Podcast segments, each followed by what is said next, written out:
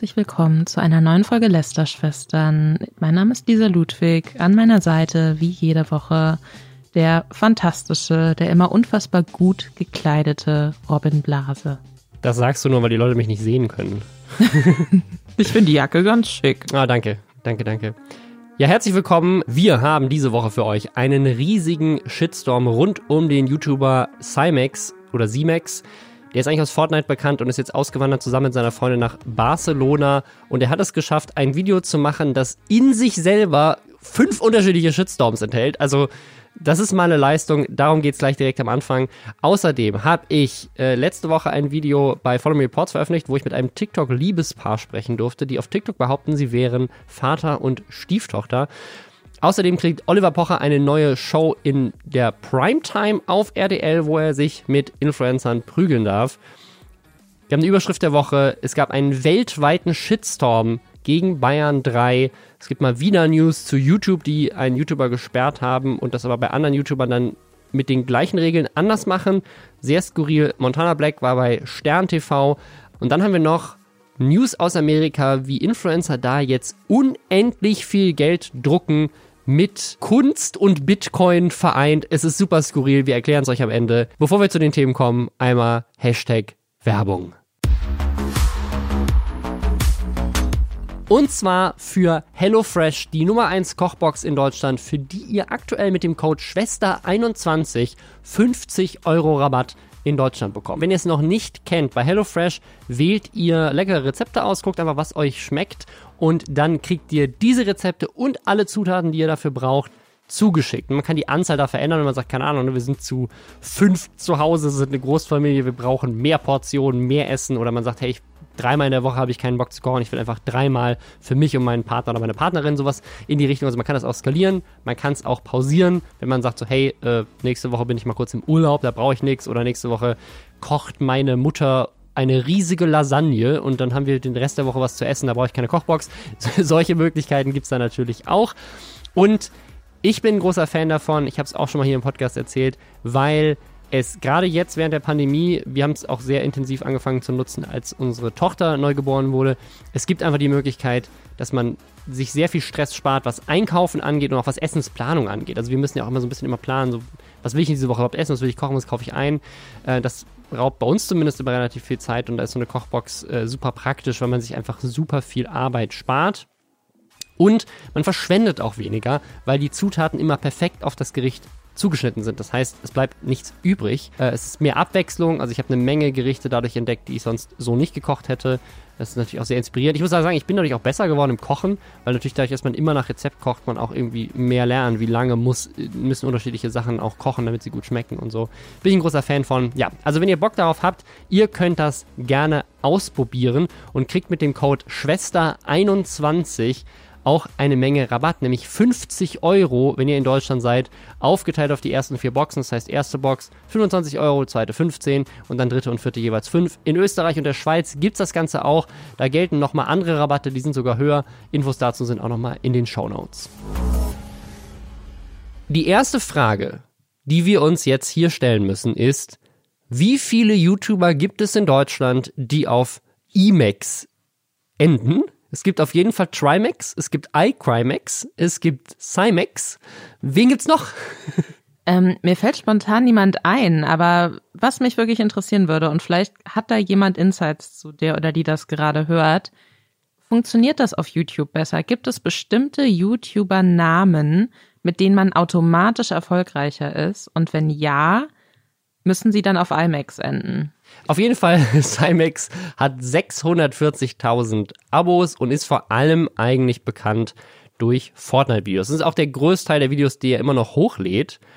Aber jetzt ist er auch ausgewandert, was ja aktuell auch so ein krasser YouTube-Trend ist. Die Roomtour zu ihrem neuen Haus ist auch noch nicht draußen. Also es ist, es ist einfach gerade das Ding zum Gelddrucken. Auswandern und eine Roomtour machen ist das Ding, was auf YouTube einfach super gut funktioniert. Haben wir letzte Woche wieder gesehen. Bibi hat erzählt, sie hat sich ein Ferienhaus gekauft. Hey, Aaron hat seine Haustour von seinem Haus gemacht. Also es ist einfach in diesem Podcast Dauerthema, weil es auch einfach so gut funktioniert.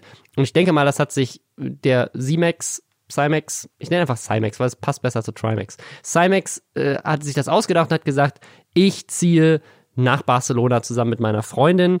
Die beiden sind super jung, ich glaube erst 21 oder so. Also finde, die wirken auch noch jünger. Finde ich super faszinierend, warum Barcelona, keine Ahnung, ich meine, ist eine schöne Stadt, schönes Wetter, aber hat jetzt nicht die Steuervorteile von Madeira oder Dubai, was ja der Vorwurf immer bei den Auswanderungen ist. Die beiden sind auf jeden Fall jetzt in Barcelona und haben dazu natürlich ein Video gemacht, wo sie diese Reise dahin begleiten. Und Lisa, du hast jetzt die Aufgabe, alle Shitstorms in diesem Video zusammenzufassen. Es sind nämlich viele. Okay, ja, also es, es beginnt schon damit, dass sie quasi die falschen Corona-Tests wohl gemacht haben. Eigentlich bräuchte man ein äh, CPA-Test. Ich glaube, PCR heißt es. PCA. Mhm. Tut mir leid, ich habe nicht sehr viel geschlafen in den letzten Tagen. Auf jeden Fall haben sie die falschen Tests gemacht, wurden dann aber am Flughafen trotzdem irgendwie durchgewunken, weil sie Glück hatten oder so. Und erzählen es dann aber auch lang und breit, wie geil das ist, dass sie quasi mit einem unsicheren Testergebnis in ein fremdes Land eingereist sind, in dem sie ja dann jetzt offenkundig auch leben möchten.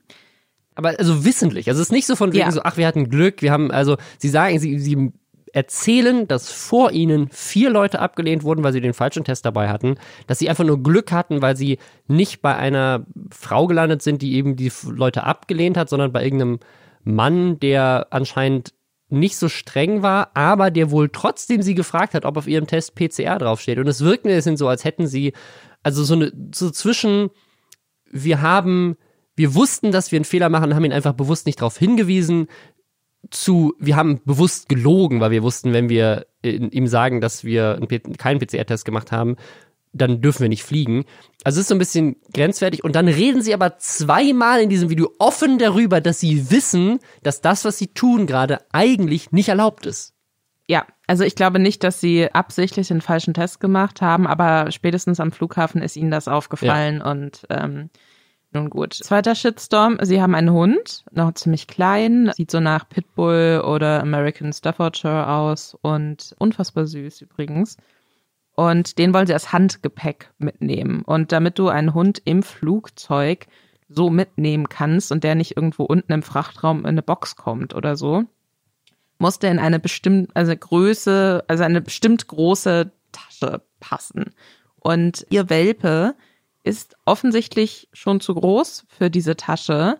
Sie quetschen ihn da trotzdem rein, damit sie ihn so im Flugzeug mitnehmen können. Und auch das ist nicht eine Sache, wo man denkt, so, ja, okay, vielleicht wussten die das einfach nicht. Nein, das ist ein Teil des Videos, wo sie die Tasche neben dem Hund zeigen und sagen, ach, guck mal, die Tasche ist viel zu klein für unseren Hund, den wir da jetzt Lol. reinquetschen. Lol. Also es ist, sagen, sie sind sich bewusst darüber, dass das nicht dafür gedacht ist. Also ich habe auch gerade nochmal die Richtlinien nachgeguckt. Also äh, es gibt tatsächlich einfach Flugrichtlinien anscheinend für Hunde im, im Handgepäck. Normalerweise wird diese Tasche eben dann auch wirklich äh, abgemessen, ob das jetzt ein kleiner Unterschied ist oder nicht, scheint egal zu sein, aber sie wird auch gewogen. Also es sind dieselben Richtlinien wie bei einem Rucksack. Ne? Da kann man ja auch manchmal einen Rucksack, der vielleicht ein bisschen größer ist, reinschmuggeln oder, Ja. oder einen Handgepäckkoffer, der vielleicht ein bisschen mehr wiegt. Aber eigentlich gibt es klare Richtlinien dafür. Was aber hier das Problem ist, ist ja nicht, dass sie sozusagen diese Richtlinie umgehen und da jemand vielleicht ein Auge zugedrückt hat, sondern dass der Hund offensichtlich nicht in diese Tasche reinpasst und das für ihn wahrscheinlich nicht gerade die bequemste Reise seines Lebens ist. Absolut. Also das sind auch alles so Sachen, wo ich mir denke, sollte ich jemals in eine Situation kommen, in der mir sowas passiert, vielleicht weil ich dachte, das passt schon mit der Tasche und scheiße, wie machen wir das jetzt? Der Hund muss doch unbedingt mit. Also ich glaube, dann würde ich mich zumindest so sehr dafür schämen, dass ich meinem Tier dieser Situation aussetze, dass ich es nicht in, lustig in den Vlog, den ich dazu drehe, mit aufnehmen würde. Also es ist von vorne bis hinten. Und da denkt man sich so, man hat dann schon so ein paar Minuten in diesem Vlog hinter sich und denkt sich schon so, wow. Und ab dann wird's aber richtig wild. Also sie, Das war erst der Anfang. Das war das Intro, Leute. also sie sind dann äh, in Barcelona angekommen und finden alles wahnsinnig cool. Parkbänke, die da stehen, wo Leute drauf sitzen, total cool. Verkehr, cool. Man muss überall Masken tragen in Barcelona. Das möchte er am Anfang irgendwie kurz kritisieren. Seine Freundin grätscht dann noch so rein und rettet ihn da vor sich selbst. Sagt sie, ja, ist ja eigentlich ganz gut. Und dann sind sie einkaufen und äh, machen Großeinkauf. Und man sieht auch nur am Anfang kurz, oh, jetzt sind wir hier einkaufen, total cool. Und die Leute finden es auch voll cool, dass wir jetzt hier filmen, wie wir einkaufen. Und Schnitt. Und daraufhin sieht man sie dann, wie sie mit einem gestohlenen vollen Einkaufswagen zurück zu ihrem Haus, ob das gekauft oder gemietet ist, keine Ahnung. Ich gehe davon aus, eher gemietet? Keine Ahnung, Fortnite ist ähm, druckt Geld. Also sie haben nicht die Einkäufe geklaut, aber halt den Einkaufswagen. Sie haben den genau. Einkaufswagen mitgehen lassen und auch da wieder, das ist ja eine Sache, wo man sagt, okay, keine Ahnung, wir sind jetzt neu in der Stadt, wir haben, wir sind einfach damit nach Hause gefahren und haben halt irgendwie, ne, es war halt einfach einfacher für uns, wir bringen den dann später zurück, so. Nee, sie gehen auch mehrfach darauf ein, dass ihnen bewusst ist, dass das, was sie machen, gerade nicht okay ist.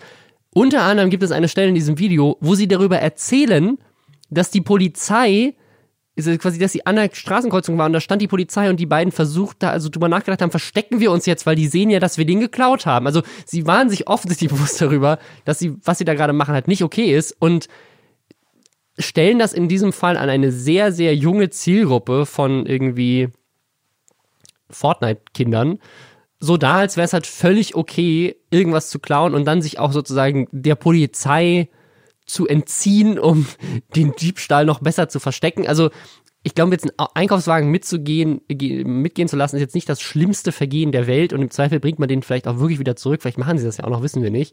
Aber es ist trotzdem einfach ein weiterer Punkt in diesem skurrilen Video.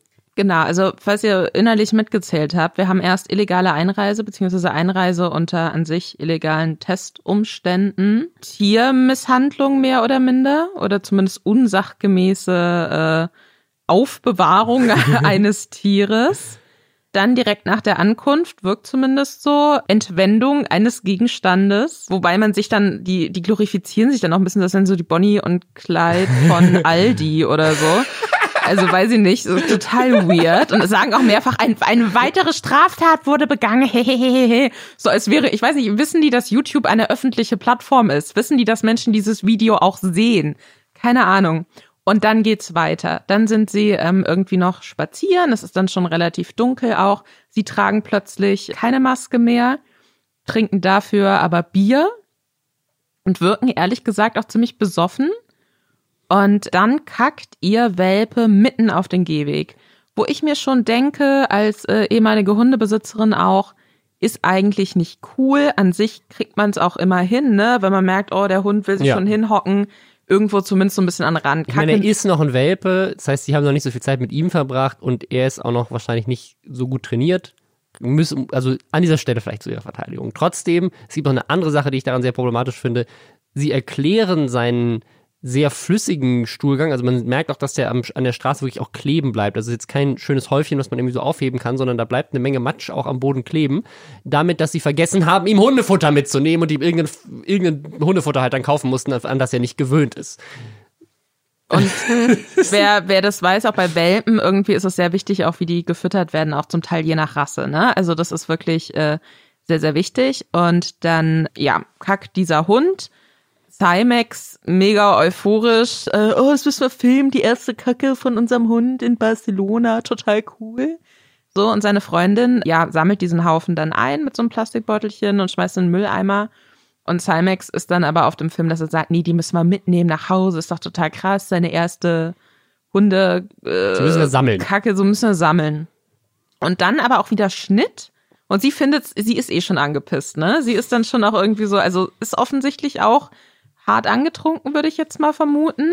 Aber äh, überdenkt, glaube ich, in dem Moment auch so, warum bin ich mit diesem Mann nach Spanien ausgewandert? So, warum habe ich diese Entscheidung getroffen? Und dann äh, bietet er ihr erst 100 Euro an, wenn sie diese Hundekacketüte auf ein Auto wirft und wirft dann selbst diesen Hundekackebeutel. Nachdem sie nicht anbeißt. Also genau, sie, sie, geht so weiter und ist so, nee, und denkt vielleicht auch, er macht Spaß oder so. Aber er meint es durchaus ernst, denn kurz darauf hat sie dann die Kamera in der Hand und er schmeißt diesen Hundekackebeutel auf einen Fahrradfahrer. Und, und freut sich, dass er, dass, ihn, trifft. Dass er ihn trifft. So, Schnitt. Weißt du, und man ist schon so, okay, Moment. ihr seid in diesem neuen Land, was ihr total cool findet, weil die Leute auch total cool findet. Und was ihr bisher gemacht habt, war, ihr habt einen Einkaufswagen geklaut und beschmeißt einfach Leute, die auf dem Fahrrad an euch vorbeifahren, mit Hundescheiße. So, so schon mal zwei Punkte, wo ich mir denke, was für ein scheiß unangenehmer Mensch kann man, also wie unangenehm kann man sich verhalten? Kurz darauf ist es dann noch irgendwie so, es ist auch sehr wirr geschnitten, man hat keine Ahnung, was passiert und warum. nach, nach dieser Hundescheiße-Sache sagt er dann noch zu seiner Freundin, ja, mach doch mal die Musikbox jetzt, mach doch hier nochmal Musik an, so während sie durch die Stadt laufen, weil nichts ist geiler als Menschen, die allen anderen ihren Nachts. nachts ihren Musikgeschmack äh, aufzwängen.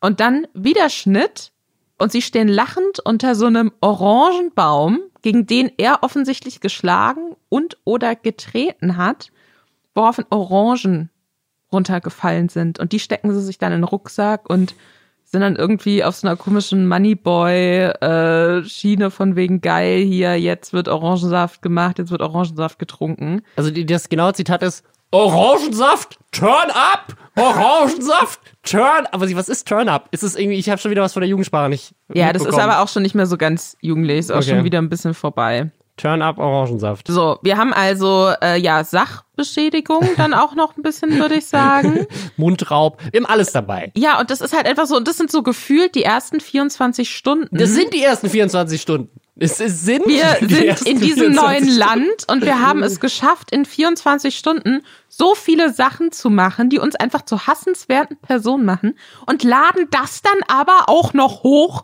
und glauben, dieses Video startet jetzt Cymex neue Karriere als Vlogger, denn dafür, und das sagt er auch im Video, hat er sich extra eine neue teure Kamera gekauft. Er will jetzt nämlich eine Qualitätsoffensive irgendwie mit seinem Content starten und das scheint diese Qualitätsoffensive zu sein. Damit er die Hundescheiße in 4K filmen kann, das ist schon wichtig. Slow-Mo auch. Also, ich meine, das, das Video hat 50% Dislikes, ist auch immer noch jetzt Stand heute ähm, ganz weit oben in den Trends. Also, es ist einfach so skurril, dass er anscheinend, ich meine, er ist noch sehr jung, er ist 21, er hat bisher jetzt, ne, Vlogging ist vielleicht auch neu für ihn. Wer weiß, wie er sonst privat so drauf ist. Ob er dachte, vielleicht muss man einfach viel, also auch viel provozieren, um irgendwie das Aufmerksamkeit für, auf sich und seine neuen Vlog-Offensive zu, zu lenken oder ob oder ob es einfach sozusagen so ist der einfach und er hat sich halt jetzt zum ersten Mal gefilmt und ansonsten spielt er halt einfach Fortnite und da gibt es nicht so viele Möglichkeiten, Leute mit Hundescheiße zu bewerfen.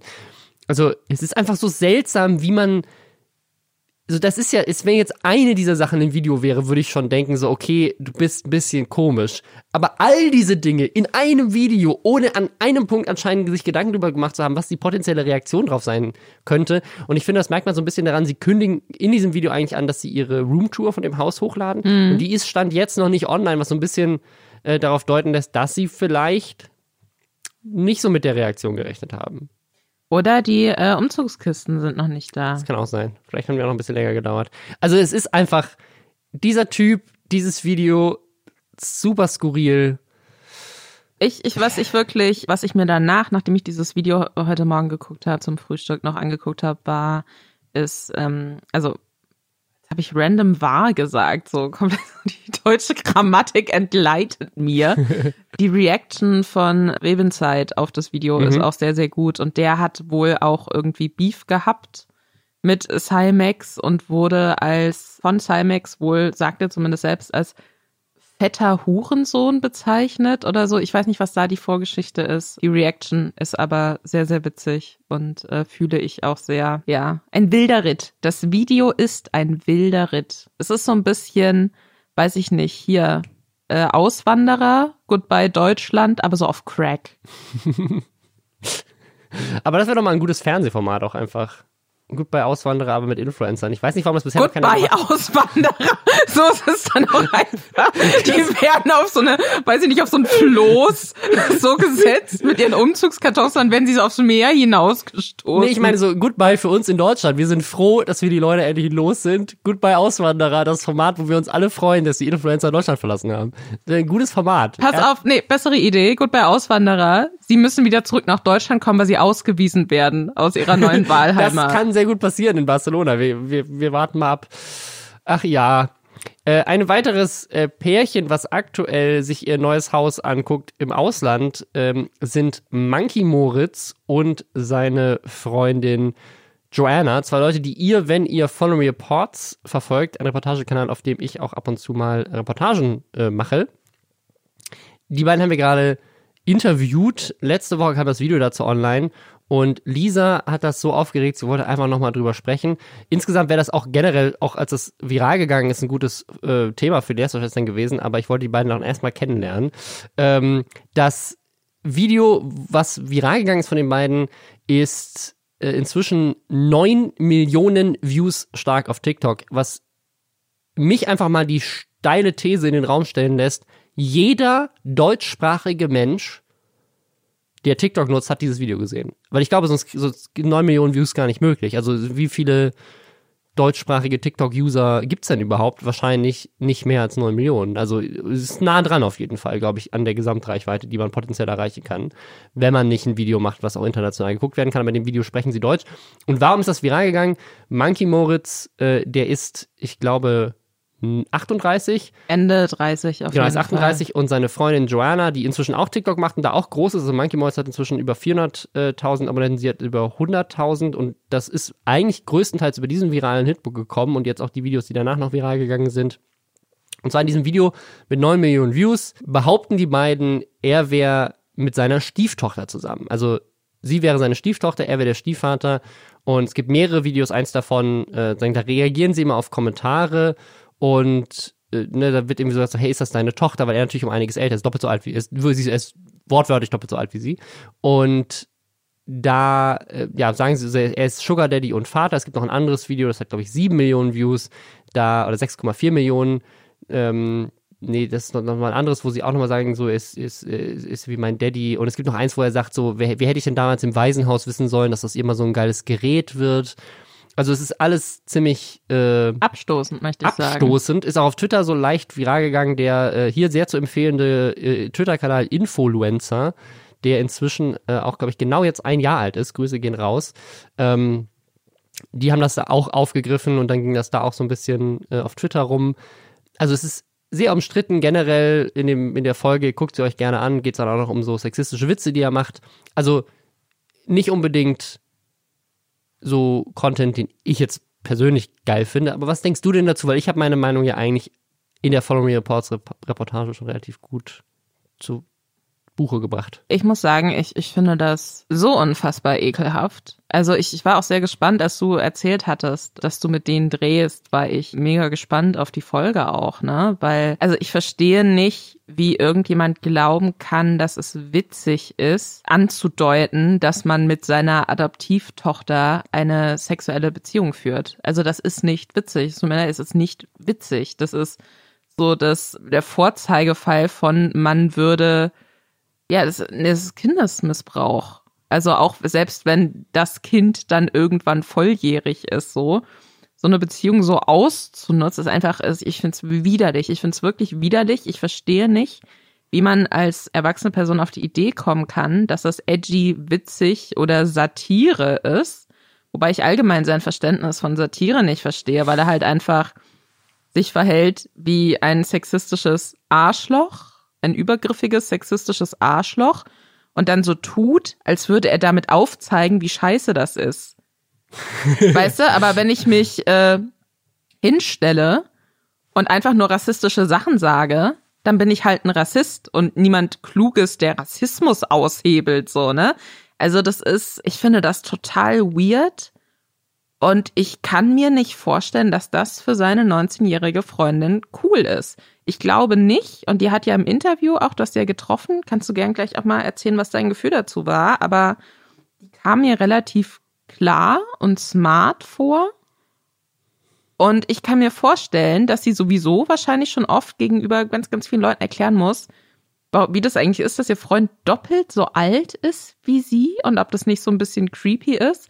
Und wenn dieser Typ sie dann öffentlich auch noch so als, weiß ich nicht, Basis seines TikTok-Satire-Humors in Anführungszeichen irgendwie niedermacht und so rein auf Sexuelle irgendwie runterbricht und dann noch so Inzestwitze reißt. Also ich, ich wüsste nicht, wer das geil findet und wer das cool findet. Und ich verstehe auch, also ich verstehe nicht, was daran lustig ist. Ich glaube nicht, dass Leute diese Videos so oft geguckt haben, weil sie die so wahnsinnig lustig finden und sich dachten, da, da, ich brauche noch mal einen Lacher. Jetzt gucke ich noch mal, wie der Typ erklärt, wie er seine angebliche haha Spaß Adoptivtochter fickt. So verstehe nicht.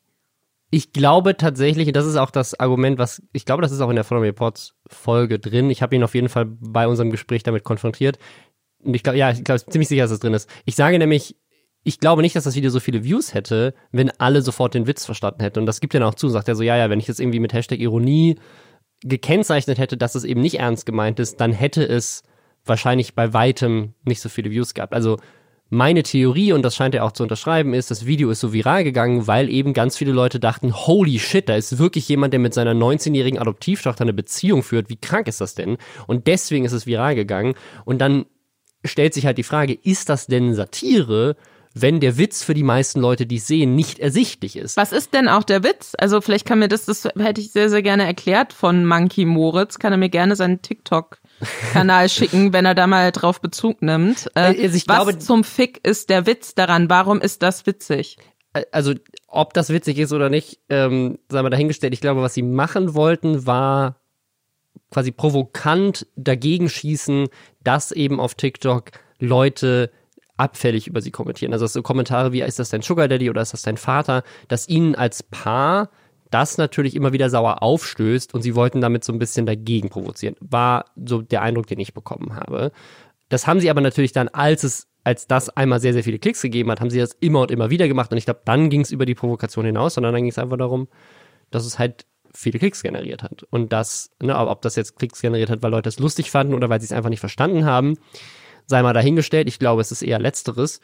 Aber ja, das ist äh, sozusagen die Karriere, die er gerade da auf TikTok aufbaut, basierend auf diesen Witzen. Und was du gerade meintest zu Joanna, also ich, es gibt ja eine Stelle in dem Video, wo sie auch erzählt, dass sagen sie ihn, ihm hat einen Witz löschen lassen. Das war ein Video, wo er sagt, sie wäre ein, also es gibt ein Video von ihm, wo er sagt, ich habe mir gerade ein neues Küchengerät angeschafft und dann schwenkt die Kamera rüber und dann steht sie in der Küche und wäscht ab.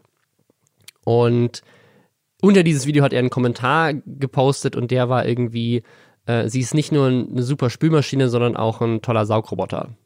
Und das ging ihr dann zu weit, weil das zu sexistisch war. Und das musste er dann löschen, den Kommentar.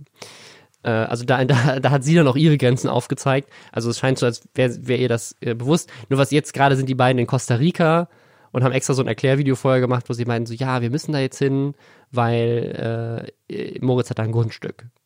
Und deswegen müssen wir da hin. Auch, also Corona-bedingt natürlich Reisen nicht so geil. Aber dann Cut to den TikToks, wo sie natürlich auch das Grundstück besichtigen, aber in 99% der anderen TikToks Wasserrutschen und Ziplines testen und in den Pool springen und äh, halt geilen Urlaub in Costa Rica verbringen.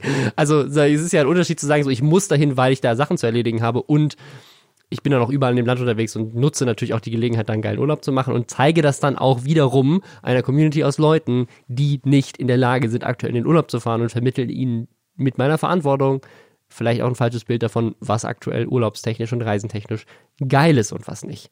Also ja, guckt euch die Foreign Reports Reportage an, falls ihr sie noch nicht gesehen habt. Ähm, und möchte, dass sie den verlässt. und sie kann sich auch sehr gerne bei mir melden, wenn sie dabei mentale Unterstützung braucht. Ich finde diesen Typ so hart widerlich, wie ich lange, glaube ich, schon niemanden aus dieser Pseudo-Satire, TikTok, YouTube-Bubble widerlich fand. Finde ich echt so eine Gruselgänsehaut. Und da bist du auch nicht alleine. Oliver Pocher fand es auch nicht so geil. Was oh, und, aber Oliver Pocher hasse ich auch. Also Entschuldigung. Das, das, diese, diese Zusammenführung verbitte ich mir, ja, Robin. Ist, für mich ist das doch viel seltsamer, weil Oliver Pocher hat nämlich ein Video gemacht. Der hat ja so ein Instagram-Format äh, namens Bildschirmkontrolle, wo er quasi Lästerschwestern macht, aber auf Instagram. Äh, Grüße gehen raus an Oliver Pocher. Das ist von uns geklaut. Äh, und zwar äh, Keine Grüße von mir übrigens. Okay, keine Grüße. Ähm, ein, ein wütendes Starren von uns.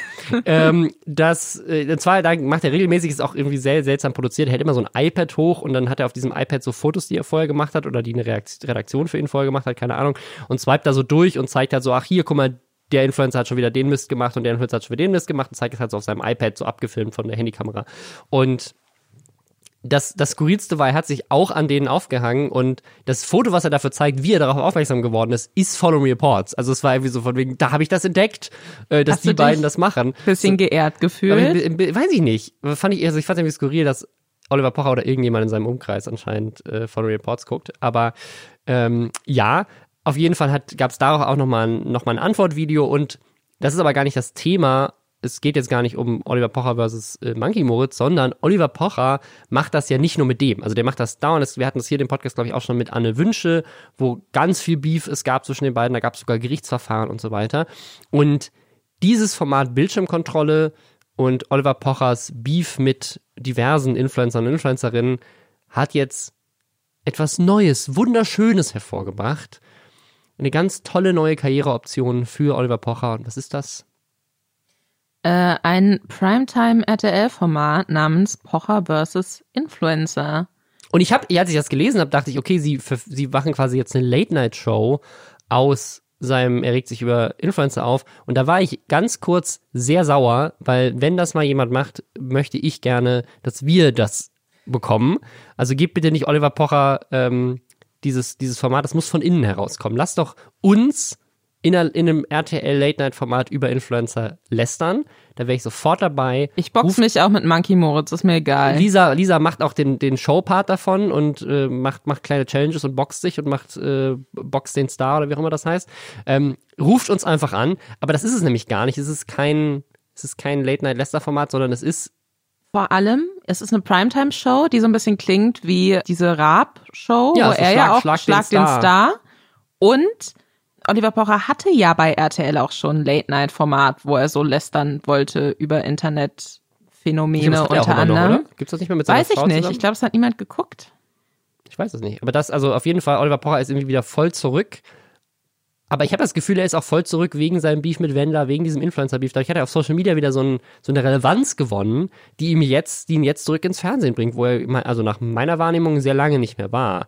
Ähm, das ja. ist mit dieser, mit dieser Late-Night-Show auf der einen Seite passiert, jetzt mit diesem Format. Also es, es wird anscheinend ein Format geben und so wie RTL das kommuniziert hat, das ist alles, was bisher darüber bekannt ist, ist quasi diese Pressemitteilung, ist, dass es wird so wie dieses Format, wo er gegen Wendler, es gab es wohl mal, also es gab wo Pocher gegen Wendler oder sowas mal, also, also Schlag den Star mäßig, sollen vier Influencer, Influencerinnen irgendwie gegen ihn als Showmaster antreten und müssen da irgendwie irgendwelche Aufgaben lösen. Das klingt eher mehr wie so eine, so eine Quizshow oder sogar eben genauso wie Schlag den, Schlag den Rab, dass er irgendwie gegen die antritt oder sie gegeneinander antreten. Sie müssen ihren Mut, ihre Geschicklichkeit und ihren Grips unter Beweis stellen, bevor es in dem großen Finalspiel um die Ehre geht. Also vielleicht auch so ein bisschen in Richtung, wer steht mir die Show oder keine Ahnung was. Also irgendwie spielen sie auf jeden Fall gegen Oliver Pocher. Und so wie das formuliert ist, hört es sich an, als würden sie gezielt Leute einladen wollen, mit denen Oliver Pocher auch Beef hatte in der Vergangenheit. Also hier steht tatsächlich drin,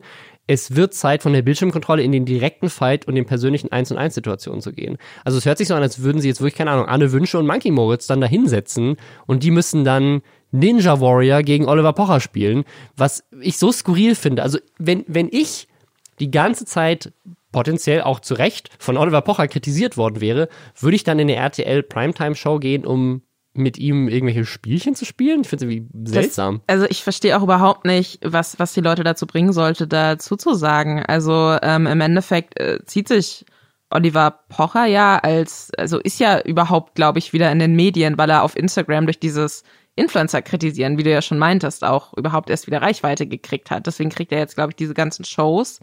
Und er hat das jetzt so als sein Thema entdeckt. Aber den Influencern kann das ja eigentlich scheißegal sein. Also außer er gräbt da so pseudo-investigativ irgendwelche Scheiße aus und shamed dann Leute, weil sie mal als Sexworkerinnen aktiv waren oder so, was übrigens richtig hart asozial ist.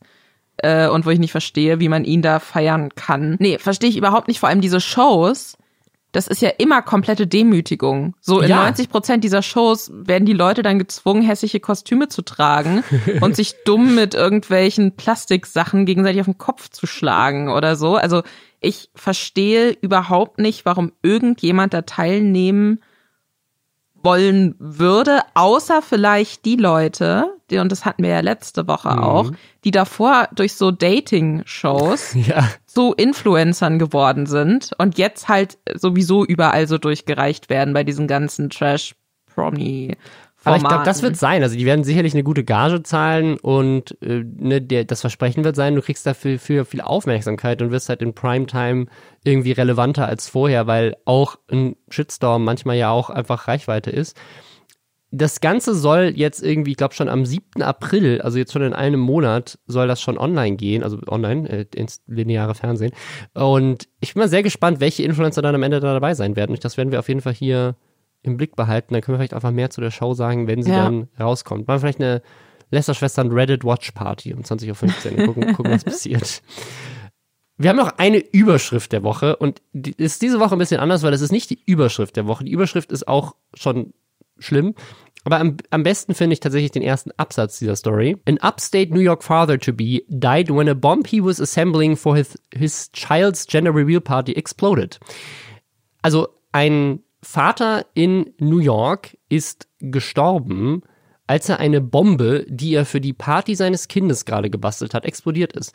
Und das ist natürlich super tragisch und hört sich erstmal super skurril an. Warum bastelt da ein Vater eine Bombe? Wollte er einen Kindergeburtstag in die Luft jagen? Nein. Das ist eine Sache, die in den USA und ich habe das Gefühl, in Deutschland habe ich das auch schon vielleicht bei dem einen oder anderen Mami-Influencerin gesehen oder so.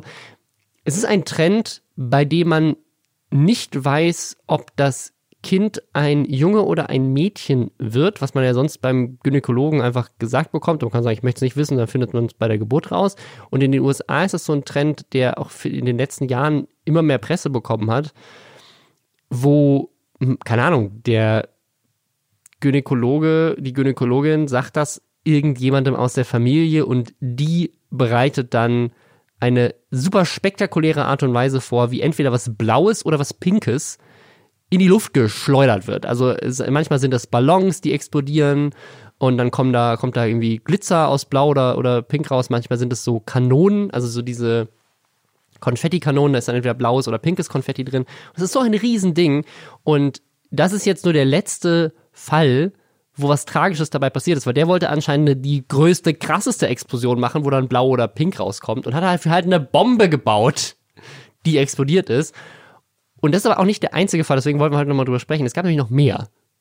Genau, also da hatte ich tatsächlich, glaube ich, letztes Jahr bin ich da erst so richtig drauf aufmerksam geworden, auf diesen Trend. Ich bin aber auch null so in der Family Influencer Bubble unterwegs, interessiert mich ehrlich gesagt auch überhaupt nicht. Und äh, da gab es mehrere Gender Reveal Partys, die dazu geführt haben, dass halt so riesige Waldstücke abgebrannt sind. Und da gab's dann, glaube ich, auch so von äh, örtlichen Behörden und so, bitte macht das nicht. Oder auch, ich glaube, verschiedene Influencer hatten damals auch gesagt, ey Leute, bitte nicht.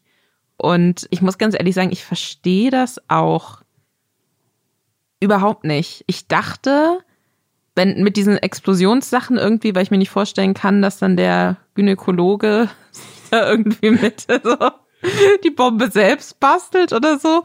Also ich, ich hatte immer das Gefühl, dass diese Partys, wo dann auch tatsächlich so Farbexplosionen stattfinden, dass das vom Paar für die Familie gemacht wird. Das heißt, die Eltern wissen das dann schon.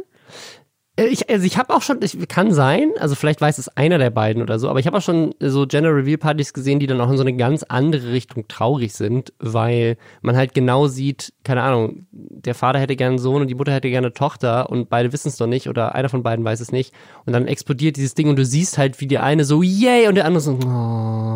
Also es ist richtig so, okay, what the fuck, es ist halt trotzdem dein Kind, vielleicht solltest du dich äh, freuen, egal welches Geschlecht es hat. Äh, also ja, es ist, es ist einfach ein super skurriler Trend, der auch unglaublich viel Müll produziert. Ne? Also ich meine, diese ganzen Glitzerbomben, die halt dann, meistens passiert das ja dann auch in irgendwelchen großen offenen Flächen mit viel Wind, damit man irgendwie die ganze Familie da unterbringen kann.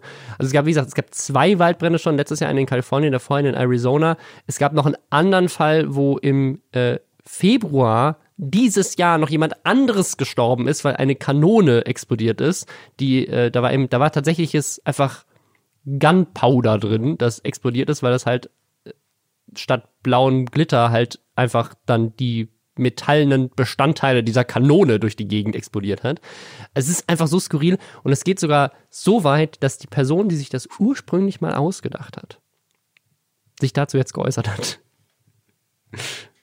Ja, die möchte nämlich auch nicht, dass sowas weiterhin passiert. Ähm, ich muss sagen, dass ähm, mein erster Gedanke dann auch wirklich war, was sagt die Mutter, dem Kind dann dann irgendwann. Das Kind sagt, du sag mal, warum, wo ist eigentlich mein Papa? warum, wie ist der nochmal gestorben? Oh weißt du, und dann bist du so, ach so, ja, äh, lustige Geschichte. Der hat sich selbst in die Luft gejagt, weil wir äh, so fucking obsessed damit waren, welche, mit welchen Geschlechtsteilen du geboren wirst, dass er eine Bombe gebaut hat. So, es, es, es ist, ich, ich finde das komplett wahnsinnig. Man kann natürlich auch so diese Geschlechterbinarität, die da irgendwie auch so transportiert wird, äh, kritisieren. Else Buschheuer, ganz, ganz tolle Autorin, äh, hat in der Taz auch darüber geschrieben, dass das erste Bild, was von ihr gemacht wurde, direkt nach ihrer Geburt, man sieht ihr Gesicht gar nicht richtig, sondern es wurde ihr so halb von hinten zwischen die Beine fotografiert und dann an so an die Verwandtschaft, so, oh, es ist ein Mädchen. So, ne? Also das ist What halt irgendwie so diese Obsession damit und das dann so, ich kann mir vorstellen, dass es total aufregend ist, ne? Und, und das ist natürlich dann auch, spielt sicherlich auch eine Rolle damit, wie man sich das dann so ausmalt mit dem Kind oder was man sich vorstellt für das Kind, welchen Namen man sich aussucht. Natürlich ist es total aufregend, aber ich weiß ich nicht, kann man nicht auch einfach eine WhatsApp Gruppe schreiben, yay, wir wissen's jetzt. Ich glaube, so haben wir es gemacht, äh, als, als wir herausgefunden haben, dass unser Kind unsere Tochter wird. Äh, ja, da, also das, ja, das dazu, äh, trotzdem ein tragischer Tod. Also ich, der arme Mann, also ich meine, der wollte einfach nur eine schöne Party machen und das ist am Ende sehr tragisch geendet. Die arme Familie. Also es ist jetzt nicht so, als hätte er irgendwas Böses gemacht, er hat einfach was Blödes gemacht, was irgendwie sinnlos ist. Und es ist einfach, es ist einfach ein unglaublich sinnloser Tod. Ja mit promoted durch diesen Hype, der halt meiner Meinung nach vor allem durch irgendwelche Influencer kommt, die immer größere Partys machen und dadurch, glaube ich, auch einfach normalen Familien das Gefühl geben, ich muss da auch einen draufsetzen, ich muss das auch ganz groß machen, damit es ganz geil ist, äh, damit meine ganze Familie sieht, wie toll wir sind. Ich finde es, ja, ist einfach was, super tragisch. Was ich mich auch ähm, ganz kurz noch gefragt habe, woher hatte der denn dieses Bomben Rezept das, ist dann, okay, das ist eine Frage, die habe ich mir gar nicht gestellt, das ist Amerika. Ja, natürlich, aber was ich mich halt frage, ist, sucht man dann als Person für so eine Gender Reveal Party halt in so bisschen versteckten Foren, wo es darum geht, so echte Bomben zu basteln oder gibt es Bombenbastelanleitungen explizit für Gender Reveal Partys? Das, das fände ich so, das, wenn wir jetzt gerade hier so unterschwellig so einen Tipp an irgendwelche Terrorismusorganisationen gegeben haben, von wegen so, das FBI hat uns beobachtet, aber dann haben wir einfach blauen Glitzer in unsere Bombe reingemacht und plötzlich war alles okay. Dann haben wir aus Versehen diese Challenge gestartet, Mensch. Okay, ich würde sagen, bevor wir jetzt weitermachen mit einem weltweiten Shitstorm, machen wir noch mal kurz Hashtag Werbung. Und zwar wird die heutige Folge wieder unterstützt von LinkedIn, weltweit die größte digitale Plattform für beruflichen Austausch. Allein im deutschsprachigen Raum hat LinkedIn über 16 Millionen Mitglieder. Wenn ihr es noch nicht kennt, ihr könnt da einfach ein Profil erstellen, könnt eure Stärken hinzufügen, könnt euch vernetzen mit Kolleginnen, mit Expertinnen zu eurer Branche, könnt mit eurem Lieblingsarbeitgeber, eurem Wunscharbeitgeber euch irgendwie vernetzen und könnt euch natürlich auch mit mir connecten. Ihr könnt mich auf LinkedIn adden, denn ich bin weiterhin auf dem Weg, Deutschlands größter LinkedIn-Influencer zu werden. Also fügt mich da auf jeden Fall hinzu. Und anlässlich zum International Women's Day, also dem Internationalen Frauentag, jetzt am 8.3., hat LinkedIn jetzt eine Kampagne gestartet, die aufmerksam machen soll auf ein Thema, was ich unglaublich erschreckend fand. Es geht hier um Daten von McKinsey, die offengelegt haben, dass Arbeitsplätze von Frauen durch Covid-19 fast doppelt so gefährdet sind wie die von Männern. Das finde ich super erschreckend und LinkedIn möchte einfach diese Ungleichheit thematisieren, macht auf so einer beruflichen Plattform natürlich auch Sinn, da die Gemeinschaft nochmal zu ermutigen, sich da auch im beruflichen Kontext mehr für Frauen einzusetzen. Das ist super wichtig. Lisa und ich sind da auch dabei und zwar unter dem Hashtag WeCanDoIt. Und ihr seid natürlich auch eingeladen, da mitzumachen. Die Idee ist, jeder von uns promotet eine Frau in unserem Netzwerk, in unserem Umfeld auf LinkedIn, zelebriert sie, weil sie vielleicht im vergangenen Jahr besondere Stärke und Widerstandsfähigkeit bewiesen hat unter diesen ganzen beruflichen und privaten Herausforderungen. Einfach wenn ihr Bock habt, irgendeine Frau aus eurem Netzwerk zu supporten, dann könnt ihr das da gerne unter diesem Hashtag machen. Wie gesagt, we can do it. Und wenn ihr dann eh auf LinkedIn seid, Aktuell gibt es anlässlich zum Internationalen Frauentag auf LinkedIn Learning fünf Kurse aus verschiedenen Bereichen for free. Also wenn ihr Bock habt auf sowas wie Körpersprache für Frauen oder Tipps für Online-Job-Interviews, was ja aktuell auch sehr relevant ist, Link zu diesen Kursen, sind noch ein paar mehr dabei, findet ihr in den Show Notes. Ich habe auch schon so den, den ein oder anderen Shitstorm miterlebt. Aber eine Sache, die mir und ich glaube wirklich den meisten Menschen in der deutschsprachigen Welt bisher verwehrt geblieben ist, ist einen weltweiten Shitstorm zu starten. Das ist schon eine Leistung. Der, also wenn du es wenn als Deutscher schaffst, dass die ganze Welt dich kacke findet, das ist ja schon dann so eine Art von Berühmtheitslevel, die haben nicht viele. Musst, oder du musst halt richtig viel krass Mist gebaut haben, dass die ganze Welt das mitbekommt. Und das ist tatsächlich passiert in der letzten Woche mit Bayern 3, einem öffentlich-rechtlichen Radiosender, glaube ich. Ich glaube, es ist öffentlich-rechtlich. Da gibt es eine Show und in dieser Show fand der Moderator BTS nicht so geil. Wer BTS nicht kennt, das ist eine unglaublich weltweit bekannte K-Pop-Band, eine Boygroup, die so groß ist, dass, ich habe da mal einen TikTok zugedreht, ich glaube, sie mehrere Prozent des Bruttoinlandsproduktes von Südkorea erwirtschaften. Weil die so weltweit so ein Exportgut sind, dass sie so viel Geld verdienen. Das ist krass. Also diese K-Pop-Industrie ist sowieso der absolute Wahnsinn, habe ich ja schon mehrere Dokus zugesehen. Also das ist, wer dachte, dass es irgendwie damals krass war, wie InSync und äh, Backstreet Boys geformt wurden. Äh, der sollte sich tatsächlich mal so K-Pop-Dokus angucken. Das ist wirklich, weiß ich nicht, so militärische Grundausbildung ist, glaube ich, nichts dagegen, sage ich jetzt mal als Außenstehende. Genau, also der Moderator äh, heißt Matthias Matuschik und war mir namentlich tatsächlich ein Begriff. Ich glaube, das ist bei Bayern 3 so einer der langjährigen großen Moderationsdudes, der sehr, der nicht einfach nur Sachen anmoderiert von wegen jetzt der neue Hit von XY, sondern er hat dann wohl auch immer eine wahrscheinlich in seinen Augen satirisch überzeichnete oder wie es äh, Bayern 3 in der Stellungnahme dazu gesagt hat, ungeschminkte Meinung zu den Songs, die er anmoderieren muss. Und das finde ich, ich finde, das ist so, das ist eine gute Entschuldigung, die wir einfach für alle Themen mit draufnehmen sollen. So, Cymex war einfach ungeschminkt in Barcelona unterwegs. Das ist einfach, er hat einfach ungeschminkt gezeigt, was er so denkt und wie er so ist. Das ist doch, ist doch, ist einfach ehrlich, Leute. Warum kritisiert ihr das? Das ist, vielleicht gefällt es euch nicht, aber es ist einfach ungeschminkt. Und was der im Endeffekt gesagt hat, also er hat sich darüber aufgeregt, dass BTS einen Coldplay-Song gecovert haben und ist dann in so einen Rant so reingekommen und hat BTS quasi mit dem Coronavirus verglichen. Also er hat gesagt, es ist irgendein scheiß Virus, wogegen es hoffentlich bald ebenfalls eine Impfung gibt. Und das ist natürlich insofern hardcore rassistisch, als dass das Coronavirus ja unter anderem von Trump auch immer mit asiatischstämmigen Personen, ja. ne, so von wegen oh China-Virus, äh, äh, äh. gibt glaube ich auch mehrere Artikel, deutschsprachige Artikel auch dazu, wie halt ähm, asiatischstämmige Personen erzählen, wie krass sie plötzlich rassistisch angegangen werden seit der Pandemie. Also das heißt, es ist wirklich ein extrem schwieriges Thema und das ist dann so ein Vergleich, den, wenn man ihn wirklich nicht rassistisch meint, was dann Matthias Matuschicks äh, Erklärung dazu war, dass er auch gar nichts gegen Südkorea hat und er will auch nicht, dass man ihm Fremdenfeindlichkeit unterstellt. Das schiebt er direkt auch nach, ne, in der Sendung. Also er ist sich offensichtlich schon so ein bisschen bewusst, dass es, dass es vielleicht anders ankommen könnte, als es äh, seiner Aussage nach gemeint hat. Äh, ja, aber ich, ich finde, man kann halt auch, man überlegt sich doch vorher, was man sagt, oder? Aber hast du das Argument schon genannt, warum er nicht rassistisch sein kann? Ach sehr genau. Er sagt nämlich, das ist das Beste an ich ganzen habe Story, ich. ein Auto aus Südkorea. Ich habe die geilste Karre überhaupt. Korea rules, also Südkorea. Ja, also äh, das ist das, das ist ich finde das ist das nächste Level von ich kann nicht sexistisch sein, weil ich habe ja eine Mutter und eine Freundin oder ich kann nicht rassistisch sein, weil ich habe ja auch Freunde, die People of Color sind.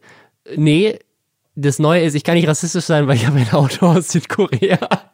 Das ist so, so gut.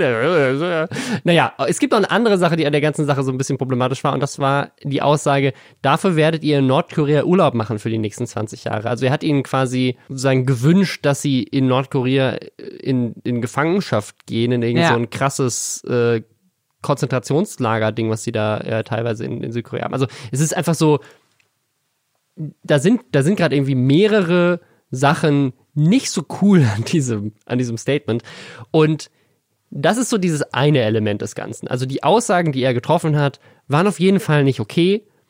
Und das andere Element ist aber, dass er nicht einfach über irgendeine Band diese Aussagen getroffen hat, sondern über BTS. Oder generell muss man sagen, K-Pop, vielleicht auch generell. Das ist einfach aktuell, glaube ich, die stärkste Fan-Community mit den, mit den, also die auch am weltweit am verknüpftesten ist von allen mhm. Fan-Communities, würde ich sagen. Und deswegen ging es natürlich direkt ab. Unter anderem natürlich in Südkorea, wo es teilweise Zeitungsartikel gab darüber, wie rassistisch Deutschland ist oder wie rassistisch dieser Radiosender ist. Also das natürlich in Südkorea, wo die Band herkommt, macht das natürlich dann nochmal größere Wellen. Aber es ist so krass geworden, weil diese K-Pop-Community ja auch unglaublich gut vernetzt ist. Also auf Twitter, es gab ja letztes Jahr diesen Fall, wo angeblich ähm, ja Trump auch unter anderem deswegen TikTok bannen wollte, nämlich dass die K-Pop-Community sich auf TikTok irgendwie so ein bisschen auch zusammengetan hat, um irgendwie Trump zu trollen und irgendwie seine Sitze bei, bei seinen Rallyes irgendwie die Tickets wegzuschnappen und so. Und dann steht er da vor leeren Rängen. Das war alles so ein bisschen auch mit in dieser K-Pop-Community unterwegs. Und die haben auf Twitter dafür gesorgt, dass Bayern 3 Racist, also mit Englisch Racist, ein weltweiter Twitter-Trend war. Und ich glaube, in Deutschland und auch international waren irgendwie von den Top 10 Twitter-Trends irgendwie sieben oder acht gingen um Bayern 3 und diesen Shitstorm. Ich finde es halt auch, ich glaube, jeder kann mal irgendwie was Dummes sagen. Ich finde aber absolut, dass man erwarten kann von einer Person, die seit Jahren öffentlich spricht, das ist jetzt nicht einfach irgendein random Dude, der auf der Straße von der Kamera gezerrt und gesagt wird, du, wie findest du es, dass diese K-Pop-Gruppe deinen Lieblingssong von Coldplay covert, so. Das ist ja nicht passiert. Das ist, da gibt es so redaktionelle Vorbereitung für so eine Sendung. Der hat sich ganz bewusst dazu entschieden, diese Sachen zu sagen. Der hatte in der Vergangenheit schon mal äh, einen Shitstorm, wo es irgendwie um so Raucherbereiche ging und wo er der Meinung war, da würde man sich ja als Raucher fühlen wie als Jude. So, und dafür hat er schon ordentlich äh, einen von Latz gekriegt, so. Das ist einfach, sowas passiert nicht einfach so. Man, mhm. um sowas zu sagen, dazu entscheidet man sich ja bewusst. Und sowas hätte er auch nicht. Er hätte andere Vergleiche genutzt, wenn es um eine andere Band mit einer anderen Nationalität gegangen wäre. Und da kann man das dann auch nicht einfach so rauslösen von wegen, nee, ich fand die halt einfach nur scheiße, sondern es, es hat dann natürlich was mit deren Herkunft zu tun. Also ich, ich finde, man, man kann das absolut anprangern. Ich finde, man kann das absolut kritisieren und ähm, ich fand es aber tatsächlich auch sehr beeindruckend, wie schnell das irgendwie dann auch die Runde gemacht hat. Ich glaube, Shahak Shapira, der Comedian, hatte dann auf Twitter es auch noch irgendwie geschafft, so zu tun, als wäre er damit involviert und sein Management wäre die AfD. Genau, also er, ist, er ist super smart darauf aufgesprungen und hat quasi dann englische Tweets verfasst mit diesen, mit diesen Hashtags und so weiter und hat dann immer so, so sich, also hat das, die, die Art und Weise, wie er es gemacht hat, fand ich war sehr genial. Er hat sich immer so verteidigt. So, ja, äh, ich weiß, dass das passiert ist, aber äh, nee, ihr könnt nichts machen, weil meine Chefin at Alice Weidel steht voll hinter mir. Oder ähm, ja, Leute, Leute versuchen gerade irgendwie meine, meine, mein Management zu bombardieren. Ähm, das ist überhaupt kein Problem. Äh, sozusagen Briefe werden sowieso gesammelt bei äh, der AfD-Landesstelle in Berlin. Also solche, solche Sachen gemacht, um quasi diesen Shitstorm so ein bisschen umzuziehen. Was aber dann so ein bisschen auch einen anderen Turn genommen hat, weil er wurde dann teilweise natürlich, dann muss man mal sehen, was wahrscheinlich diesem Bayern 3 äh, Reporter auch entgegengeschlagen ist. Er hat nämlich dann richtig krass auch selber einen Shitstorm bekommen, weil Leute, also er hat einen Shitstorm bekommen, weil Leute dachten, er wäre wirklich involviert, er hat einen Shitstorm bekommen, weil Leute gemerkt haben, er nutzt die BTS-Army aus, äh, um irgendwie einen anderen Shitstorm mhm. zu provozieren. Und da sind halt teilweise echt richtig krasse Beleidigungen ihm entgegen auch, also auch, ne, also so äh, antisemitische Sachen und so weiter gegen ihn von dann irgendwelchen angeblichen BTS-Fans ähm, entgegengeschlagen. Also es war, mhm. also hat er irgendwie so ein ganz anderes Ding angenommen, was ich so ein bisschen, also ich fand seine Aktion relativ lustig. Kann natürlich verstehen, dass BTS-Fans das nicht so lustig fanden. Es ist, wirkt dann halt auch so ein bisschen, die dachten sich dann wahrscheinlich so, hä, okay, aber wir wollen doch gerade was gegen Rassismus genau tun und dann findet das jemand anscheinend so witzig, dass er das ausnutzt. Für sich kann man natürlich total kritisch sehen, aber. Wobei ähm, man, also ich meine, seine Aktion, wenn, wenn die wirklich auf die AfD losgehen, weltweit wahrscheinlich mehr gegen Rassismus noch tut. aber, ja, ähm, aber man, man derailt dann natürlich, natürlich das ursprüngliche Ding so ein bisschen. Deswegen, aber es ist, ja, also es ist generell so ein bisschen seltsam, aber ich glaube, also mit, mit K-Pop-Fans sollte man sich generell nicht anlegen im Internet. Das hat das mal wieder bewiesen. Und abseits davon war diese Aktion von Bayern 3 einfach äh, nicht cool. Also es war einfach rassistisch. Ich glaube tatsächlich, dass es äh, Hot Take, dass es effektiver wäre, die AfD von K-Pop-Fans beobachten zu lassen, als von denen, die nicht antisemitische Tweets schreiben. Als vom Verfassungsschutz meinst Äh, du? als vom Verfassungsschutz, ja. das das wäre doch mal so eine neue, äh, so eine neue Strategie. Einfach so Internet-Communities einspannen für solche Sachen. Ich kann jetzt zum Abschluss vielleicht einfach nochmal Matoschicks äh, Statement äh, in, innerhalb einer Pressemitteilung, was er noch abgegeben hat, äh, vorlesen. Es tut mir sehr leid und ich möchte mich aufrichtig entschuldigen. Die Nationalität der sieben Jungs sollte dabei keine Rolle spielen. Sie zu erwähnen und den Zusammenhang mit einem Virus herzustellen, war komplett daneben. Ja, Gut. mal gucken, wie lange er sich das merkt oder wann der nächste schwierige Vergleich kommt, wo er dann wieder total überrascht ist, dass er so falsch verstanden wird. Also ich glaube, es gibt wenig Social-Media-Redaktionen in Deutschland, die jemals so eine Welle miterlebt haben, weil es halt einfach weltweit war. Ich glaube, da werden sie sich wahrscheinlich schon länger dran erinnern. Naja. Wir haben an dieser Stelle noch ein kurzes Update zu dem Mimi-Fall. Und es nimmt immer wieder skurrilere Auswirkungen. Ganz kurz für euch zusammengefasst. Mimi, großer YouTuber, wurde von YouTube komplett gelöscht. Später kam raus, der Grund, warum er komplett gelöscht wurde, ist, sein Kanal wurde gestrikt. Und dann hat er auf einem Zweitkanal ein Video hochgeladen in dieser Strike-Periode. Also bei YouTube gibt es je nachdem, also man kann ja insgesamt drei Strikes haben, äh, je nachdem, auf welchem Level davon ist. Beim dritten ist der Kanal ganz weg. Ähm, wird man aber auch für einen Upload gesperrt zwischendrin. Also der Strike ist sozusagen nicht nur da, um dich zu warnen, hey, du darfst jetzt beim dritten Mal ist dein Kanal ganz weg, davor, davor passiert nichts, sondern es gibt auch diese Verwarnung. Diese Verwarnung ist teilweise eine Upload-Sperre von einer gewissen Zeit. Und Mimi hat halt in der Zeit auf seinem Zweitkanal was hochgeladen. Und jetzt ist äh, mit KuchenTV was ähnliches passiert. Der hat anscheinend auch eine Upload-Sperre bekommen, weil er gestrikt wurde für eine Werbung für eine Pornoseite. Genau, KuchenTV hat für die Seite, bei der der King Orgasmus One und Montana Black Porno, über den wir ja auch schon gesprochen haben vor ein paar Folgen, äh, veröffentlicht wurde, äh, da hat er insofern Werbung gemacht, äh, als dass er halt sagt, man kann sich da anmelden, wenn man über 18 ist, dieses und jenes Angebot gibt's dann dafür. Also er hat keine Ausschnitte oder so gezeigt. Also die Videos, die über die Ausschnitte aus seinem Video Ja. dazu zeigen, da sieht man zumindest keine Ausschnitte. Und die Sache ist, er ist ja auch nicht der erste YouTuber, der Werbung dafür macht. Es gab, es gab unter anderem, äh, oh Gott, lass mich nicht lügen. Hier, Marvin. Äh, der, der von Hey Aaron. Und Hey Aaron macht das, glaube ich, auch. Ähm, Genau, die dann immer mal auch bei so Drehs dabei, Marcel Scorpion, was, Marvin, ja genau, äh, Marcel, sorry Marcel, äh, Marcel Scorpion hatte da auch mal irgendwie, war da bei einem Dreh dabei und hatte da ein Video zu hochgeladen. Katja ähm, Krasowitsch hat ja, glaube ich, sogar ihren eigenen Content auch da. Genau, die hatte mit denen. Die übrigens jetzt auch Teil- einen OnlyFans-Account hat. Das ist vielleicht äh, spannende News noch. Ja. Äh, ähm, Hey Aaron war da kürzlich auch wieder bei einem Videodreh dabei und das ist alles expliziter, als das das Kuchen TV gemacht hat. Und die anderen werden dafür nicht gestrikt, er aber schon. Und das ist natürlich Es gibt, weird. zwei, es gibt zwei Sachen. Also an erster Stelle möchte ich sagen, wenn KuchenTV für irgendwas ges- gestrikt wird, freut mich das im ersten Moment erstmal, weil ich kann ihn überhaupt nicht leiden. Ich finde seinen Content richtig schlimm. Aber gleichzeitig möchte ich auch, dass Leute fair behandelt werden. Und deswegen, also mit diesem Vorsatz von wegen, ich kann ihn nicht leiden, möchte ich dazu sagen, ich finde es trotzdem unfair ihm gegenüber, was vielleicht dem Ganzen ein bisschen mehr noch Gewicht gibt, als wenn ich sagen würde, einfach so finde ich das nicht cool. Also ich finde, alle sollten gerecht behandelt werden. Das schließt ihn dann auch ein weil andere Leute machen dafür auch Werbung. Das ist wieder genau dieses Ding von YouTube. Ich verstehe, äh, sagen, also das, was er gemacht hat, scheint gegen die Richtlinien zu verstoßen. Also verstehe ich den Strike. Aber was ich dann nicht verstehe, ist, warum dann nicht alle anderen? Also warum wirkt es so, als wäre er rausgepickt worden? Und das andere ist, und das ist noch viel seltsamer, deswegen habe ich gerade diese Einleitung mit Mimi gemacht.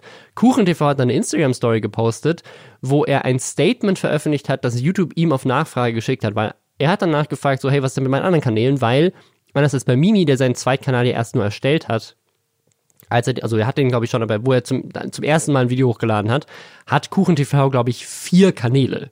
Oder vielleicht sogar mehr, die er aktiv betreibt, wo er irgendwie Uncut von Twitch-Sachen hochlädt, dann hat er noch irgendwie so ein Ding, wo er vloggt, dann hat er seinen Hauptkanal, also es sind irgendwie mehrere, ich glaube, er hat sogar noch einen Gaming-Kanal. Und das ist genau dieses Problem, was ich beim letzten Mal angesprochen habe, als wir über Mimi gesprochen haben. Was passiert denn mit diesen Kanälen, die irgendwie auf unterschiedlichen Plattformen einfach unterschiedlichen Content machen und auch auf YouTube unterschiedliche Sachen auf unterschiedlichen Kanälen machen? Was passiert denn, wenn die auf einem dieser Kanäle einen Strike haben? Das hat er sich dann auch gefragt, hat YouTube eine Frage gestellt und die Antwort war, wenn die anderen Kanäle nicht von einer Verwarnung oder einem Strike betroffen sind, dann haben sie auch keine Einschränkungen, sollte von daher in Ordnung gehen, wenn der Content den Richtlinien entspricht wo, was Mimi einfach nur auf Twitter gepostet hat mit ha ha ha ha ha ha ha ganz viele Hahahas ist nicht deren Ernst. Also ja, wobei wir damals, damals so lange ist ja noch gar nicht her, aber als wir über Mimi gesprochen hatten, da hatte er ja, also das war meine Theorie, auf seinem Zweitkanal ein Video hochgeladen, für das er wahrscheinlich für die Art von Content sein Hauptkanal gestrikt wurde. Weißt du, was ich meine? Genau. Also und, dass, dass, dass das ähm, vielleicht, vielleicht, auch ein Verstoß war gegen genau, dieselben Mobbing-Themen, weshalb sie im ersten Strike Vielleicht ist das dann quasi das, was YouTube meint, wenn sie sagen, wenn es geht okay, wenn die Inhalte nicht gegen die Richtlinien verstoßen. Aber Wobei dann, dann ist das natürlich ja eine Info, die sie bei Mimi hätten erwähnen müssen. Sie sagen müssen, hey, dein zweiter Kanal, aber der zweite Kanal hat ja anscheinend nie einen Strike bekommen. Also dann, also dann würde ich es verstehen, dass man sagt, okay, pass auf, du hast, wir haben dann auf deinem ersten Kanal einen Strike gegeben dann haben wir, hast du auf dem zweiten Kanal das Video hochgeladen und dann haben wir auf dem zweiten Kanal wieder einen Strike für dieselbe Sache gegeben und jetzt reicht's. Also das ist Quatsch. So, das würde ich verstehen, aber dieser zweite Strike hat ja nie stattgefunden, sondern halt acht Monate später und das Video war die ganze Zeit noch online. Die Info bekommen, beide Kanäle sind jetzt gelöscht. Das war ja das, das Weirde bei mir. Ja, ja, also, genau. Aber ähm, das ist halt so, das, das ist das Einzige, was ich mir jetzt noch logisch ja. erschließen könnte. Ähm, aber es ist natürlich trotzdem so mega unsicher. Also wäre ich jetzt YouTube-Creator und ich hätte da wegen einer Sache irgendwie einen äh, Strike, dann wüsste ich jetzt auch nicht, okay, was passiert denn, also wie kann ich denn jetzt sicher weiterarbeiten? Inwiefern kann ich mich darauf verlassen, dass ich jetzt auf jeden Fall richtig verstanden habe, was ich machen darf und was ich nicht machen darf? Und das, äh, das scheint ja ein Problem zu sein, was jetzt gefühlt äh, immer deutlicher wird dass es da ja. gar nicht so eine eindeut so eindeutige Regeln gibt, an die sich einfach jeder hält und dann ist es okay. Ja, und das macht, also das, das gibt natürlich dieses Gefühl von Ungerechtigkeit, von Willkür und es ist, sagen, schürt auch immer mehr dieses Gefühl, dass man als Creator halt gar nicht weiß, was darf ich denn jetzt eigentlich machen und was darf ich nicht machen. Und so dann kann es passieren, dass ich von heute auf morgen einfach gelöscht werde, obwohl ich eigentlich gar nicht wusste, dass das passieren kann ohne Warnung. Also das sind immer so die Sachen, die da so ein bisschen mitschwingen. Deswegen an dieser Stelle quasi das vielleicht als kleines Update, äh, dass da schon wieder an, irgendwie mit zweierlei Maß gemessen wird und es nicht so richtig. Es ist also, ich finde ja auch nicht schlimm, wenn das quasi, sagen, das Problem ist eher, es wirkt halt in der Außenwirkung so. Ich glaube, wenn YouTube in der Kommunikation aber viel transparenter wäre, dann wüssten wir auch, wie diese Entscheidungen getroffen werden. Mhm. Das ist, glaube ich, das Problem. Es, ist, es wirkt halt inkonsequent, weil die Kommunikation nicht so ist, wie sie meiner Meinung nach sein sollte. Wir wissen jetzt natürlich auch nicht, äh, ich glaube, Mimi hatte nie Screenshots von seiner äh, Kommunikation mit YouTube veröffentlicht. Oder also wir wissen nicht genau, was ihm da auch gesagt wurde. Absolut. Wir wissen nur, was Und er auch, dazu gesagt also hat. Also auch das, was, was äh, KuchenTV gepostet hat, ist einfach nur ein Mini-Screenshot, wo man nichts anderes an Informationen sieht. Also auch da wer das gesagt hat, ob das einfach nur irgendein Support-Mitarbeiter war. Das kann ja sein, dass es einfach irgendjemand war, der hat kurz nachgeguckt bei sich in seinen, was auch immer man als Standardantwort geben muss und der Support-Mitarbeiter hat gesagt, ja, ist kein Problem, aber die Entscheidungen bei Mimi wurden auf einer ganz anderen Ebene getroffen, wo, wo einfach, ne, also dass Support-Mitarbeiter falsche Infos rausgeben, ist wäre ja nicht neu, das passiert mhm. bei jedem Unternehmen mal. Also ja, ist es ein bisschen komplexer, aber insgesamt äh, glaube ich, ich meine, weil das halt auch einfach so große Leute sind, Google TV hat über 900.000 Abos, das sind immer so Momente, wo ich mir denke, so, warum YouTube? Doch, also kommuniziert so einfach ein bisschen transparenter, dann wäre es für alle cooler. Ja.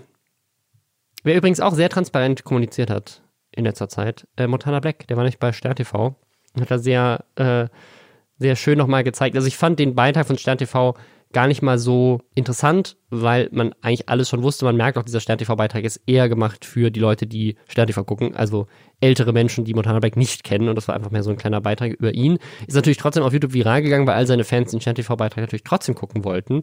Und ja, ist eigentlich, aber eigentlich gab es dann gar nicht so viele neue Infos. Was ich viel lustiger fand, war das Interview, was dann geführt wird. Also bei Stern TV gibt es ja dann oft noch so ein Interview mit einer Person im Studio. Und das ist richtig seltsam, unter anderem wegen einer Aussage. Der Moderator fängt direkt mit so kritischen Fragen an. Nämlich erstmal so, hey, findest du nicht, dass du eine Verantwortung hast und dass man als, als YouTuber auch irgendwie darauf achten sollte, was die Kids da gucken? Und da gibt Montana Black seine Standardaussage, so, ja, ja, aber die Eltern sind auch mit für verantwortlich. Und dann kommt, und das blenden wir jetzt einfach an, folgendes. Jetzt frage ich hier so kritisch nach, dabei war das tatsächlich ein Wunsch von Ihnen, dass Sie unbedingt hier in diese Sendung wollen? Nicht. Also das ist allgemein was, was mir, was mir schon öfter aufgefallen ist, dass so herkömmliche Medienleute mit Influencern oft so umgehen, als wären die alle Kinder. Ne? Also es wäre da jetzt keine erwachsene Person, die ja offensichtlich auch erfolgreich ist in dem, was sie macht, äh, die man auch ernst nimmt und wo man dann eben auch ähm, kritisch nachfragen kann und auch sagen kann, okay, aber du hast das doch gemacht, mhm. warum? Sondern es würde da so ein rebellischer Teenager vor einem sitzen und da muss man so ein bisschen vorsichtig sein und er hat sich doch jetzt gewünscht, dass er mal bei Stern TV auch sitzt und so von richtigen Journalisten interviewt wird und so. Da sind wir doch jetzt mal freundlich zu dem. Ich finde das total skurril. Ich kann mir auch vorstellen, dass dann jemand wie Montana Black sich da auch denkt, so Entschuldigung, ich bin doch ein erwachsener Mensch. Vielleicht findet er aber auch geil, dass er sich da nicht rechtfertigen muss für irgendwas so wirklich. Ich fand es ähm, ganz befremdlich und war mir auch nicht ganz sicher, was so der Zugewinn, also was der Mehrwert zum einen von diesem Interview sein sollte und zum anderen von diesem Beitrag, weil dieses ähm, Kontroverse, was bei Montana Black ja auch immer mitschwingt, wurde nur so ganz kurz, es ist nur gerade noch so dran vorbeigeschliffen irgendwie überhaupt nicht richtig drauf eingegangen und ich finde aber auch, dass nicht so richtig klar wurde, was das eigentlich bedeutet, so krass groß zu sein, so viele Leute zu erreichen. Ich glaube, ich glaube, was das deswegen wollte ich auch noch drüber sprechen, was ich so faszinierend finde. Ich glaube, dass die Stern TV Redaktion um einiges intelligenter an die Sache rangegangen ist als die Bayern 3 Redaktion, weil mein Gefühl war, die haben einen Beitrag gemacht, von dem sie wussten, dass er viel Reichweite für Stern TV bei jungen Menschen bringt. Deswegen fanden sie Montana Black spannend. Aber dass er gleichzeitig auch für ihre Kernzielgruppe super relevant ist, weil die sich alle denken, what the fuck ist los mit dem? Was ist das? Wow, der ist Multimillionär und fährt und hat eine Graffiti-Wand in einem Gamingzimmer, das voller LED-Lichtern ist. Das findet die 60 Jahre alte Gerda super faszinierend. Er, Montana Black sagt, dass seine Großeltern riesen Stern TV-Fans sind. Ähm, und deswegen, sie wussten, dass das Thema gut ankommt und wussten aber auch, wenn wir zu kritisch an die Sache rangehen, dann kriegen wir auf den Deckel von seiner Community. Und deswegen stellt der Moderator so am Anfang so, ja, es gibt ja auch Menschen, die das kritisieren. Das ist so eine ganz seltsame journalistische Frage, die man so eigentlich nicht, nicht stellen würde. Und dann kommt dieses so, ja, du hast es dir ja gewünscht, deswegen will ich jetzt gar nicht mal so kritisch weiterfragen. Du ist ja dein Wunsch, dass du heute hier bist in unserer Sendung. Also, ich, ich glaube, es war mehr so ein, ja, PR-Ding, was sie genau wussten. Wenn wir da jetzt, wenn wir da zu konfrontativ sind, dann kriegen wir auf YouTube plötzlich Dislikes ohne Ende. Und ich glaube, das ist so eine, so eine Sache, die man ja immer mehr, finde ich, auf, auf Social Media auch sieht, dass es, also es, es, es ist halt immer so eine schwierige Balance, Leute zu kritisieren. Weil im Internet, wo diese Menschen dann große Communities haben, riskierst du einen Shitstorm für dich oder wenn du selber eine große Reichweite hast, riskierst du einen Shitstorm für die Leute, die du kritisierst. Das ist jetzt gerade zuletzt passiert bei äh, Simplicissimus, habe ich das gesehen. Mhm. Äh, Simplicissimus haben ein Video gemacht über ähm, dieses Ding, worüber wir auch gesprochen hatten, diese RTL äh, Hunde erziehen, äh, Kinder erziehen wie Hunde.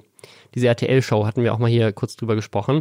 Und da haben die auch ein Video zugemacht. Ähm, und die mussten zwei Tage danach ein Statement nochmal als Video auf ihrem Kanal hochladen, weil ihre Community diese Hundetrainerin so wüst attackiert, beschimpft, äh, was auch immer da an, sonst noch an Sachen passiert ist, dass sie so sagen, nochmal sagen mussten, Leute, macht das nicht. Also wir haben sie kritisiert, wir finden es auch nicht cool, was sie macht, aber was macht ihr denn da bitte? Macht diese Frau da fertig. Also ich glaube, das ist ganz oft im Internet, dass ich, dass halt diese, ja, du, du musst da super feinfühlig vorgehen, weil entweder du kriegst einen Shitstorm von den Leuten, die in der Fan-Community der Person sind, die du kritisierst, oder wenn du selber eine Fan-Community hast, lässt du die los auf jemanden, der vielleicht nicht damit umgehen kann ich glaube, dass man ähm, sich, dass es wichtig ist, sich eine Community aufzubauen, der absolut klar ist, dass es einen Unterschied gibt zwischen hier gibt es äh, fundierte Kritik an jemandem und ich entfessle jetzt den Mob. Also ja. ich, ich finde, das ist ganz klar die Verantwortung der Content Producer. So. Absolut, deswegen fand ich auch, wie Simplizismus das dann gelöst hat, ähm, äh, sehr gut. Das ist, da hatten wir bei äh, PewDiePie letzte Woche ja, glaube ich, auch drüber gesprochen. Ähm, als es da um diesen Beef um ging mit dem Kinderkanal-Ding. So genau. Ähm, ja, also natürlich ist es irgendwie wenn man, wenn man jemanden kritisiert, dann ähm, haben andere Leute natürlich auch das Recht, darauf zu reagieren oder diese, diese ja, Kritik in Frage zu stellen. Ich finde es halt immer peinlich, wenn man ganz offensichtlich das Gefühl hat, dass sich da eine Person so rangewanzt wird. Und das fand ich bei diesem Stern-TV-Ding. Und das ist ja jetzt nicht Montes Schuld. Nö. Sondern das finde ich einfach so ein bisschen so ein Armutszeugnis dann für diese redaktionelle Aufbereitung in dem Moment oder auch die Moderation in dem Moment. Und was ich aber bei dem Beitrag, der geht auch so zehn Minuten oder so und es gibt inzwischen noch viel mehr Videos. Die haben auch irgendwie die, die, die quasi rausgeschnittenen Interviewfragen haben sie nochmal als Content hochgeladen. Also die sch schlagen da auch gerade eine gute Menge Content raus aus ja. diesem Interview. Die haben offensichtlich äh, ordentlich Zeit auch mit dem verbracht und ich fand aber diesen einen Beitrag, also wo es der der Hauptbeitrag, glaube ich, einfach ist, der in dieser Sendung auch lief, ähm, wo es halt so ein bisschen darum ging, wer ist er, wo kommt er her, was ist seine Vorgeschichte. Man hat überhaupt nicht das Gefühl, dass er da jetzt begleitet wird und vorgestellt wird, sondern dass er das moderiert. Ja. Ne? Also so gefühlt. Und daran, und das finde ich dann auch mal so spannend, was kann man noch über Leute sagen, die so selbstverständlich jeden Tag vor einer Kamera sitzen mhm. und so und alles auch geteilt haben schon über ihr Leben. Genau, alles zwei, schon zwei, erzählt ich glaube, haben, zwei Autobiografien geschrieben. Alles schon, alles schon gesagt haben, die ganz genau wissen, wie sie rüberkommen wollen und aus welcher Perspektive man jetzt dieses Aquarium filmen muss, damit man die Krabbel-Ekelspinne sieht, die gerade einen toten Fisch frisst oder so. Also das ist wirklich, man, es ist auch richtig im Beitrag drin. Wir sagt ja, jetzt kann man ja hier mal noch hinfilmen und so, und dann geht die Kamera da auch hin. Ne? Also das ist im Endeffekt äh, bestimmt er komplett darüber, was da gezeigt wird. Ja, weil, und aber, trotzdem, ja. und ne, weil, weil der ja Profi ist, ne? Klar, der weiß ja ganz ja. genau, was er tut. Und äh, direkt danach sieht man ihn dann aber in diesem ja, Studio sitzen. Und er wird im Interview behandelt, als wäre halt so ein Zwölfjähriger, der nicht weiß, was er tut. Und das finde ich so, da ist so eine kognitive Dissonanz für mich irgendwie drin. Das äh, fand ich sehr faszinierend.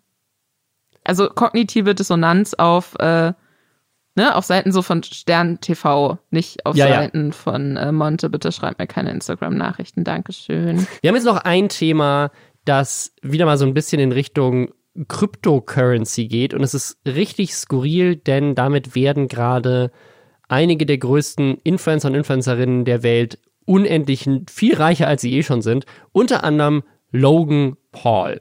Und zwar geht es um folgendes Konzept und ich versuche es jetzt einfach mal zu erklären, weil ich glaube, dass da tatsächlich so, da ist gerade so ein Hype drauf. Logan Paul ist nicht der Einzige, um jetzt einfach mal so eine Zahl schon mal zu nennen. Er hat 5 Millionen US-Dollar damit gerade eingenommen. Grimes, das ist eine Musikerin, äh, unter anderem auch bekannt als die Freundin von Elon Musk, äh, sie ist aber auch selber sehr äh, bekannte Musikerin, die hat 6 Millionen eingenommen mit äh, ihrem Sale. Ein paar andere Rapper und größere Persönlichkeiten machen das auch gerade. Ich erkläre jetzt mal kurz, wie das Ganze funktioniert. Und zwar, es geht um NFTs, Non-Fungible Tokens. Also das ein bisschen heißt, wie ist es nicht austauschbar. Bitcoin oder generell Blockchain, Cryptocurrency funktioniert ja so, dass im Internet quasi über viele unterschiedliche Rechner verteilt ganz klar in so einem Ledger festgehalten wird, wem gehört das gerade. Also diese Bitcoin gehören mir, diese Bitcoin gehören jemand anderem. Sehr, sehr rudimentär gerade runtergebrochen. Und was man damit eben auch machen kann, ist, dass man eben nicht nur einen ja, einen Wert oder irgendwie einen Anteil von irgendwas wie Bitcoin damit verknüpft, den man dann potenziell wieder verkaufen kann. Man kann damit auch was anderes verknüpfen. Deswegen ist Blockchain ja auch spannend für ne, für, keine Ahnung, die Logistikindustrie, weil du irgendwie genau verknüpfen kannst, wo ist jetzt gerade welche Ware oder sowas, wer hat die gerade. Und das Gleiche, und das ist das, was jetzt gerade mit NFTs passiert, du kannst theoretisch auch digitale Besitztümer damit verknüpfen. Du kannst sagen, dieses digitale Kunstwerk gehört Lisa, weil sie besitzt den Token im Ledger quasi, dass ihr das Ganze gehört. Sie hat das in ihrer Wallet, ja, wie bei Bitcoin hat man auch so eine Wallet, wo eben deine, deine fünf Bitcoins dann drin sind. Und in dem Fall ist es halt ein digitales Objekt, was nur du besitzt, wo alle nachgucken können, dass du die Person bist, die es hast. Du kannst es beweisen, weil du die einzige Person im Besitz von diesem Token bist. Das ist ein bisschen die Idee. Und da haben sich natürlich dann findige Leute gedacht, das ist ja genauso wie bei Kunst. Ne? Wenn ich die Mona Lisa besitze, dann weiß ich, ich bin die Mona Lisa. Ich habe vielleicht ein Echtheitszertifikat oder ich kann im Zweifel. Ich bin die Mona Lisa. also ich habe jetzt dieses ich, Bild. Ich, ich, ist, ich, bin die Mona Lisa. Wenn ich die Mona Lisa besitzen würde, würde ich mich, glaube ich, so sehr damit identifizieren, dass ich, einfach sagen würde, ich, bin. Ich bin der Schrei übrigens. Ähm, ich fühle mich wie der Schrei. also du kannst natürlich beweisen, so ich, ne, du kannst Kunst auch fälschen natürlich, aber du kannst relativ genau sagen, so ich bin der Besitzer oder die Besitzerin von diesem Kunstobjekt. Und das übertragen in die digitale Welt ist ziemlich skurril. Und zwar, was Logan Paul jetzt gemacht hat, der hat eben seine eigenen NFTs verkauft und jetzt wird's seltsam. Was er nämlich verkauft hat, sind quasi Pokémon-Karten mit ihm drauf. Also er hat quasi so eine Fake-Pokémon-Karte designt und du kannst den Besitz dieser Pokémon-Karte quasi digital haben. Aber um es nochmal zu erklären, das heißt nicht, dass diese Leute eine physische Pokémon-Karte nach Hause bekommen. Und diese Pokémon-Karte existiert nicht mal physisch. Es ist ein digitales GIF von einer Karte, auf der Logan Paul drauf ist. Wo ich mir auch generell schon mal frage, wie das urheberrechtlich mit der Pokémon-Marke ist, aber sieht nämlich sehr aus wie eine Pokémon-Karte. Und da ist, das ist sozusagen, das wurde verkauft. Und Leute haben dafür mehrere 10.000 Euro pro Karte ausgegeben, um so eine digitale Logan Paul Pokémon Karte zu haben. Und jetzt könnte man sich natürlich fragen, okay, was kann man damit machen? Kann ich die, kann ich damit spielen? Nö. Kann ich die irgendwie mit anderen Leuten tauschen? Theoretisch. Also du könntest die natürlich kaufen und in der Hoffnung, dass sie irgendwie an Wert steigt und verkaufen. Aber jetzt, das ganz, ganz skurril an diesen NFTs ist, das sind ja digitale Sachen. Das ist nicht wie die Mona Lisa. Wenn du die kopieren wollen würdest, müsstest du jetzt erstmal jemanden sehr, sehr talentierten finden, der die nachmalen kann. Sie wäre trotzdem kein Original mehr. Aber bei digitalen Bildern ist ja, dass die sich, wenn du ein GIF kopierst und runterlädst und neu hochlädst, ist das das gleiche GIF. Da hat sich nichts dran geändert. Das ist dasselbe. Aber nur eine Person, die 30.000 Euro dafür ausgegeben hat, hat den Token, der beweist, dass das GIF, was sie gerade hochlädt, das echte ist. Aber die anderen unterscheiden sich nicht daran. Und das Ding ist, damit du diese, diese NFTs verkaufen kannst, musst du ja auch den Leuten das Bild davon zeigen, was damit assoziiert ist, was du damit gerade verkaufst. War in das den heißt, Artikeln auch überall in den Thumbnails mit drin Genau. übrigens. Haben wir uns schön mehrere 10.000 Euro äh, Dollar. es ist, es riesig, also und das, was noch seltsamer ist, Logan Paul hat nicht nur diese Pokémon-Karten mit ihm drauf verkauft, sondern auch Videoschnipsel aus seinen Videos. Also du konntest quasi der Eigentümer von einem Videoschnipsel werden, wo er eine Pokémon-Karte öffnet in einem Pack. Es ist, es ist einfach so seltsam. Es gibt noch einen anderen Künstler, der hat gerade irgendwie ein Bild verkauft. Das ist, glaube ich, so ein GIF, wo Donald Trump äh, so künstlerisch dargestellt ist, liegend auf dem Boden. Es hat über 6 Millionen Euro eingebracht, dieses digitale Bild, was ich sehen konnte, weil es ja einfach im Internet ist und jeder kann es kopieren, aber nur eine Person hat den Token, der beweist, es ist wie so ein Echtheitszertifikat. So, ich habe den Token gekauft, aber du besitzt nicht das Kunstwerk in dem Moment, du besitzt quasi das Recht, dass du sagen kannst, dass du es besitzt. Aber man Das kann doch zum alles. Beispiel, also ich frage mich auch, was die rechtliche Sache dahinter ist, weil du kannst ja Urheberrecht nicht übertragen. Das ist nämlich das ganze Ding. Also Copyright, das digitale Copyright muss separat, das hat überhaupt nichts mit den NFTs, es muss separat geklärt sein. Äh, Du kannst zwar in diesen NFTs irgendwie mit reinschreiben, dass zum Beispiel der Künstler, der es erstellt hat, bei jedem Verkauf, also wenn der irgendwie in eine andere Wallet übergeht oder sowas, dass der dann Anteile daran bekommt. Das kannst du, glaube ich, irgendwie mit reinschreiben. Und es ist natürlich so ein Ding, also was ganz früh damit angefangen hat, und daher kenne ich das so ein bisschen, ist mit CryptoKitties. CryptoKitties ist quasi so ein, auch schon so eine Art Pokémon gewesen. 2017, also am, zum ersten Bitcoin, Ethereum, Cryptocurrency Hype. Und da konntest du diese Katzen kaufen. Da wurden auch Katzen für Zehntausende, wenn nicht sogar mehr äh, Euro verkauft. Da ist aber wirklich das Besondere, das ist in ein Spiel integriert. Das heißt, sozusagen diese Katzen sind in einer visuell aufgemachten Oberfläche, wo Künstler die auch wirklich schön designt haben. Und du, du, du kannst die quasi wie Trading Cards, so wie Pokémon-Karten innerhalb von diesem Spiel tauschen. Und die haben noch einen intrinsischen Wert, weil du mit diesen Karten, also von diesen Katzen, kannst du weitere Katzen züchten.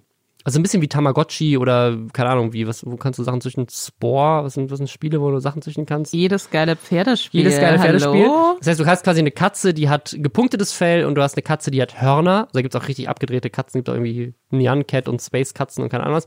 Und dann züchtest du zusammen, dann hast du, wenn du Glück hast, hast du eine Katze, die hat Punkte und Hörner. Und dann ist die richtig viel Geld wert, weil du die kannst du wieder verkaufen, um weitere Katzen daraus zu züchten. Also das hat noch Sinn für mich gemacht irgendwo, weil es irgendwie einen Spielcharakter hat. Also es hat so einen, hat so einen Sammelkarten-Spielcharakter. Aber diese Logan Paul Pokémon-Karten, die kannst du nirgendwo spielen. Es gibt auch keine Oberfläche dafür, wo du die irgendwie gut, gut handeln kannst oder so. Es ist einfach nur du, also ne, du kannst natürlich handeln, aber es ist eigentlich, es, ist, es hat nicht diesen, diesen Charakter dahinter und es macht für mich absolut keinen Sinn. Also digitale Kunst in diesem Sinne um einfach nur, das ist eigentlich, eigentlich gibst du Geld dafür aus für Bragging Rights. Sozusagen so, haha, guck mal. Es gab mal so eine iPhone-App, ähm, die mal so, es war mal so ein, so ein Meme, so eine iPhone-App, die hat, glaube ich, 1000 Dollar gekostet oder 999 Euro oder sowas und die hieß einfach nur I am rich. Die wurde, glaube ich, neunmal verkauft oder sowas. Und das Einzige, was sie gemacht hat, ist, du konntest halt auf deinem Handy zeigen, ich habe die gekauft, um, um quasi so das Recht zu haben, zu beweisen, guck mal, wie reich ich bin, ich gebe 1000 Euro für dummen Scheiß aus. Und das ist irgendwie genau das gleiche mit NFTs. Es ist nur das Recht zu sagen, guck mal, ich habe richtig viel Geld ausgegeben für etwas, was absolut sinnlos ist. Und der, was auf der anderen Seite natürlich mitspielt, ist, dass Cryptocurrency und dieses ganze Ding so ein Hype-Thema ist, dass natürlich alle hoffen, dass sie damit richtig reich werden, weil sie das dann in zehn Jahren verkaufen können, weil sie ganz früh in so einen Hype mit reingegangen sind. Und bei Bitcoin verstehe ich noch irgendwie, wo der Mehrwert ist, weil du kannst damit natürlich auch irgendwie Sachen bezahlen und das macht irgendwie auch alles Sinn. Aber bei diesen NFTs sagen, du kaufst das Recht, sagen zu dürfen, dass du es gekauft hast. Die Sache ist auch, ich dachte die ganze Zeit, ich bin zu dumm, um diese NFT-Sache zu verstehen. Ich habe mir da mehrere Artikel durchgelesen und dachte mir, was kann es doch nicht sein? Das, das kann doch nicht, das ergibt doch gar keinen Sinn. Aber jetzt realisiere ich, ich habe die ganze Zeit verstanden, was es ist, aber es ergibt keinen Sinn. Also, das ist genau das Problem. Dahinter, das ja. ist so, ich hoffe zumindest, dass die Person, die diese Logan Paul-Karten, die für, also gezeichnet hat, erstellt hat, dass die ordentlich Asche dafür gekriegt hat. Wahrscheinlich nicht ansatzweise einen angemessenen Betrag dafür, für das, was Logan Paul damit verdient. Aber ich finde, solche Sachen zeigen auch immer wieder, dass wir wirklich so, was wir an Wert bemessen und auch so ja. Geld, was das für ein ausgedachtes, absurdes Konzept ist. Also, ich, das ist so, weißt du, irgendjemand sagt so, so, und das ist jetzt voll viel Geld wert. Und dann sind andere Leute so, ah, okay, cool, dann gebe ich jetzt total viel Geld dafür aus. Also, das ist so, ich, oh, kein Plan, ich, ich check's nicht, ich check's überhaupt, also, vor allem, ich stelle mir so vor, in zehn Jahren, keine Ahnung, die Erde brennt, weil Klimawandel und irgendjemand läuft mit seinem Smartphone so durch die Asche und so, hey Leute, will mir jemand meine Logan Paul Pokémon Karte, die es aber in echt gar nicht gibt, abkaufen, weißt du so? Und dann sind so, wer ist Logan Paul, Alter? Was für Pokémon? Ach, also ich ja. glaube, was, was, was, was du gerade angesprochen hast mit Klimawandel, das ist nämlich eine Sache, die ja generell bei Cryptocurrency noch mehr angesprochen wird. Man sagt so, hey, keine Ahnung, Bitcoin, Mining und äh, Aufrechterhaltung von diesem, dieser Infrastruktur weltweit hat irgendwie denselben Klima-Impact wie das Land Irland oder sowas. Ähm, das spielt hier auch mit rein. Also um einfach diese, diese Karten und diese Infrastruktur für dieses, also was das an Energie braucht in diesem Ethereum-Netzwerk, das zu, zu trade und aufrechtzuerhalten, das ist halt einfach das verbraucht eine Menge Energie und Strom und das erzeugt wiederum äh, Emissionen und Klimawandel. Dafür, dass du eine digitale Pokémon-Karte hast. Also meine Theorie ist, dass die meisten Leute, die das gekauft haben, ähm, wahrscheinlich einfach durch Cryptocurrency relativ viel Geld haben und die haben einfach super viel Ether rumlegen und dann, weil sie halt einfach früh investiert haben und jetzt denken sie, sie steigen auf den nächsten Hype auf und werden damit auch reich und äh, nutzen das jetzt, um da irgendwie noch ein weiteres Spekulationsobjekt zu kaufen. Aber ich, also ich frage mich auch, wer, also wer, wer da irgendwie 30.000 Euro für die goldene animierte Holo äh, Logan Paul Karte ausgibt. Ähm, also ist ja wirklich, das ist Legendary Human. Length and Weight, Tall and Thick. Drei Energiepunkte, Dynamic Punch. The opponent is now confused. 120 Schaden. Das ist wirklich einfach eine ganz normale Fake-Pokémon-Karte, die man einfach so mit Photoshop erstellen könnte. Also wie du sagst, so die Illustration da drauf von Logan Paul, der hat irgendeinen Künstler gemacht. Aber alles andere, das ist sozusagen, das würde mich drei Minuten dauern, das in Photoshop zu basteln mit einer Karte, wo ich drauf bin. Also abseits von der Zeichnung von ihm. Na, dann würde ich vorschlagen, weißt du ja schon, was du am Wochenende jetzt machst, oder? Ja, das Ding ist nur, also ich glaube, was mit damit reinzählt, ist, die einzigen Leute, die, die das wirklich können, sind Leute, die so eine große Reichweite haben. Also in Deutschland könnte das vielleicht ein Unge machen oder so, der auch im, im Bitcoin-Bereich groß unterwegs ist. Also lieber schaut da dann Unge, verkauft einfach mal die Unge-Tokens. So kleine unterschiedliche. Also bei Unge wird es ja auch voll Sinn machen. Du kannst ja irgendwie so kleine Varianten von seinem Icon, von diesem Unge-Wesen da, der hat da so dieses grüne, kleine, ja. süße Ding, was es auch als Kuscheltier gibt, glaube ich.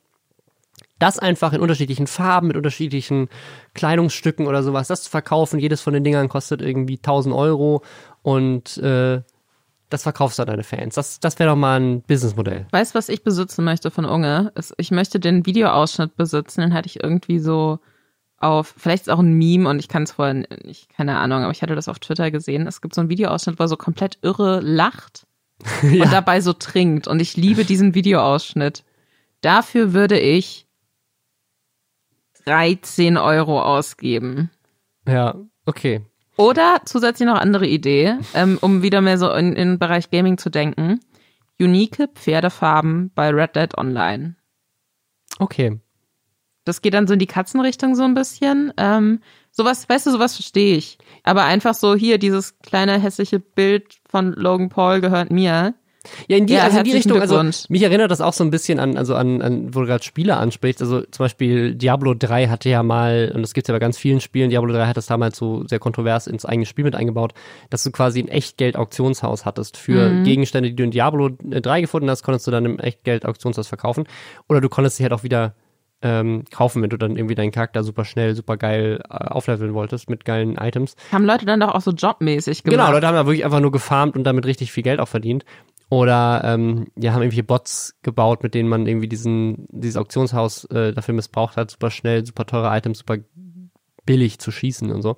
Ähm, es wurde irgendwann dann mal abgeschaltet, weil es dann nicht so gut fürs Spiel war. Aber da sozusagen, da war es klar, dass das irgendwie einen Wert hat, weil es ist auch ein digitales Objekt, aber du konntest wenigstens noch was damit machen. Du konntest damit spielen und es gibt eine riesige Menge an Spielern, die auch spielen wollen und die auch bereit dafür sind, Geld dafür auszugeben, weil sie halt äh, keinen keinen Bock haben, die Zeit zu investieren und lieber mit ihren Freunden ähm, im, im Endgame zusammenzocken wollen. Dafür brauchen sie halt die teuren Items und dafür geben sie mal 5 Euro aus oder sowas. Also das, das macht noch irgendwo Sinn. Und auch dieses Crypto-Kitties-Ding macht für mich noch irgendwo Sinn, weil du damit ja auch was machen kannst. Da ist so ein Spielelement dahinter. Da ist so ein, auch ein bisschen Glücksspiel bei Crypto-Kitties, weil du nicht weißt, was, was für eine Katze kann ich da jetzt irgendwie züchten und so. Aber diese, diese Bilder, ich weiß es nicht. Aber ich bin mal sehr gespannt, ob dieser Trend ähm, bleibt oder ob das wirklich so ein Ding ist, was jetzt gerade funktioniert, weil Bitcoin jetzt gerade wieder seinen Hype hat. Ich glaube, vor einem Jahr hätte das keinen interessiert. Und jetzt gerade, wo Bitcoin wieder bei 50.000 äh, Euro ist, sagen alle so, whoop, das mache ich jetzt. Äh, ich mach, ver verkaufe meine eigene digitale Pokémon-Karte. Aber weißt du, ganz bevor wir, bevor wir abschließen für heute, ich, ich habe da einen Punkt, der ist mir gerade so in den Kopf gekommen, das finde ich eigentlich ganz spannend. Was ist, wenn wir über digitale Kunst sprechen, hat das Original, dass etwas Original ist, existiert das Konzept davon überhaupt noch? Weil, weißt du, bei einem Gemälde, da weiß ich, das hat diese Person jetzt gemalt und ich halte dieses eine, ne, diesen einen Abdruck, diese, dieses eine Bild in meinen Händen und dann kann ich das vielleicht nachzeichnen, nachmalen lassen, kann ich mir da Kunstdrucke von kaufen, aber es ist, es besteht ein offensichtlicher Unterschied zum Original, so. Aber bei einem digitalen Bild, wo es ja dann wirklich keinen Unterschied gibt, außer Ja. vielleicht, dass dann die Qualität, wenn man screenshottet, schlechter wird, ähm, ist es da überhaupt noch wichtig, ob was original ist oder nicht? Das ist, ja, ich, ich Gibt es da glaube überhaupt noch ein Original? Ja, deswegen sage ich jetzt, es ist einfach nur das Recht zu sagen, man hat es irgendwie gemacht. Also ich, ich glaube, den einzigen Use Case, den ich so ein bisschen sehe, ist, wenn du sagst, ich möchte, möchte den Creator dafür supporten und man so ein bisschen diese OnlyFans-Schiene fährt oder so, also, oder mein privater Snapchat-Account. Es gibt ja ganz viele so größere Creator, äh, Creatorinnen, die sagen so, hey, ähm, ne, für fünf Euro krieg ich, schick, schick ich dir ein Bild und das hast dann nur du. ja. So. Und solche Sachen werden dann trotzdem ab und zu geleakt, klar. Aber Urheberrecht ist ganz klar, du kannst die Seiten eigentlich auch wegstriken und sagen, so ist mein Recht und die Leute, die halt es halt gekauft haben, dürfen es haben. Also so in die Richtung könnte das funktionieren, dass du sagst, okay, ich nutze diese Tokens, um eben exklusive Videoclips zu verkaufen oder, oder exklusive Fotos von mir oder Content halt in irgendeiner Form, also zum Beispiel einen Song, den dann nur du hast und du hast dann das Recht davon gekauft. Wenn du sagst, ich möchte ihn jetzt veröffentlichen, dann darfst du das, weil ich dir vielleicht mit das Recht übertragen habe, den irgendwie dann auch zu nutzen. Oder du sagst halt einfach, es ist ein Sammlerstück. So, ich glaube, wir hatten das neulich mit dem U2-Album, was irgendwie Martin Skrelly irgendwie gekauft hat, was nicht, was nicht. Wu-Tang Clan, Wu-Tang Clan war's, Alter. nicht U2? What? Ich hatte irgendwie U2 im Kopf gerade. Okay, Gotteslästerung. Es ist- es Was ist was passiert denn jetzt okay. hier? Es fängt erst Wu und U2. Es ist irgendwie sehr ähnlich phonetisch. Vielleicht kommt's da. Nein. Okay, aber er hat, er hat ein unveröffentlichtes Wu-Tang. Das, das ist physisch. Das ist eine Schallplatte. Genau, da gibt's nur eine Version von. Es gibt eine Version und er hat die Version. So, wenn du das jetzt aufs Digitale überträgst, da könnte ich mir schon Versionen vorstellen, wo das Sinn macht. Aber aktuell, wo es darum geht, einfach so ein, so ein, so ein GIF von Logan Paul zu kaufen, was man vorher auch schon sieht, ist irgendwie ein bisschen sinnlos. Aber so, also zum Support der Leute Und wenn, wenn du halt sagst, okay, es ist exklusiver Content und der ist jetzt vielleicht auch nicht limitiert, vielleicht ist er trotzdem limitiert, dass du sagst, hey, keine Ahnung, ich verkaufe diesen Song 50 Mal und die ersten 50, die ihn kaufen, kriegen ihn dann. Sowas würde ich noch irgendwie sehen, aber aktuell ist es ja wirklich nur dieses, ich habe das Recht zu sagen, ich hab's und ich kann es auch weiterverkaufen und keine Ahnung. Also ich finde Cryptocurrency und, und so Creator-Sachen sind ja schon spannend. Also es gibt ja auch so einen Case, wo jemand sagt so, hey, vielleicht ist ja eine Möglichkeit, wie du in Zukunft deine Musik verkaufen kannst. Dann veröffentlichst du nicht mehr auf, auf Spotify, du verkaufst sie nur auf, als, als irgendwie NFT und Leute können halt deine Musik kaufen. Nur wenn das nicht limitiert ist, wenn du sagst, ich nutze es genauso wie Spotify und jeder kann das kaufen, warum brauchst du dann überhaupt einen Token, der irgendwie Energie kostet? Warum Ja, machst du eben. nicht einfach einen Online-Shop? Das macht irgendwie gar keinen Sinn. Voll, also ich meine so dieses, dass man sich äh, selbst Bilder bestellen kann oder so oder nach Vorlage zeichnen lassen kann oder was auch immer, das gibt's ja. Ja, alles brauchst du keine, schon. keine Deswegen, Krypto-Sachen. ja, es fällt mir sehr schwer zu begreifen, warum das wichtig ist. Ähm, Das Einzige ist, du könntest es halt weiterverkaufen. ne? Du könntest halt sagen, so, ich habe den Song jetzt zu Ende gehört, ich verkaufe ihn weiter. ja, aber das kannst du ja auch, wenn du so weißt, du, Wenn du also CD kaufst, theoretisch. ja, ja. ja. Okay, das war unsere kleine Erklärung zu NFTs und wie große Creator wie Logan Paul gerade 5 Millionen Dollar eingenommen haben. Kleiner Funfact noch dazu, mit ein Grund, warum es vielleicht diesen Hype ausgelöst hat. Er hat unter den Käufern von diesem Ding auch Pokémon-Packs verlost. Also ein paar davon kriegen ein echtes Pokémon-Pack für irgendwie einen Wert von 40.000 Euro. Also das hat sicherlich auch mit dazu beigetragen, dass Leute gesagt haben, hey, ich kaufe mir jetzt eine Karte für quasi so eine Art Lotte Lotterie-Ticket. So, ich kaufe mir dafür Lootbox so ein bisschen Lootbox. auch einfach. ähm, also noch ein bisschen Glücksspiel mit reingemischt. Ja, so viel dazu. Das war der Podcast für diese Woche. Wir hören uns nächste Woche. wow. Bis dann. Tschüss.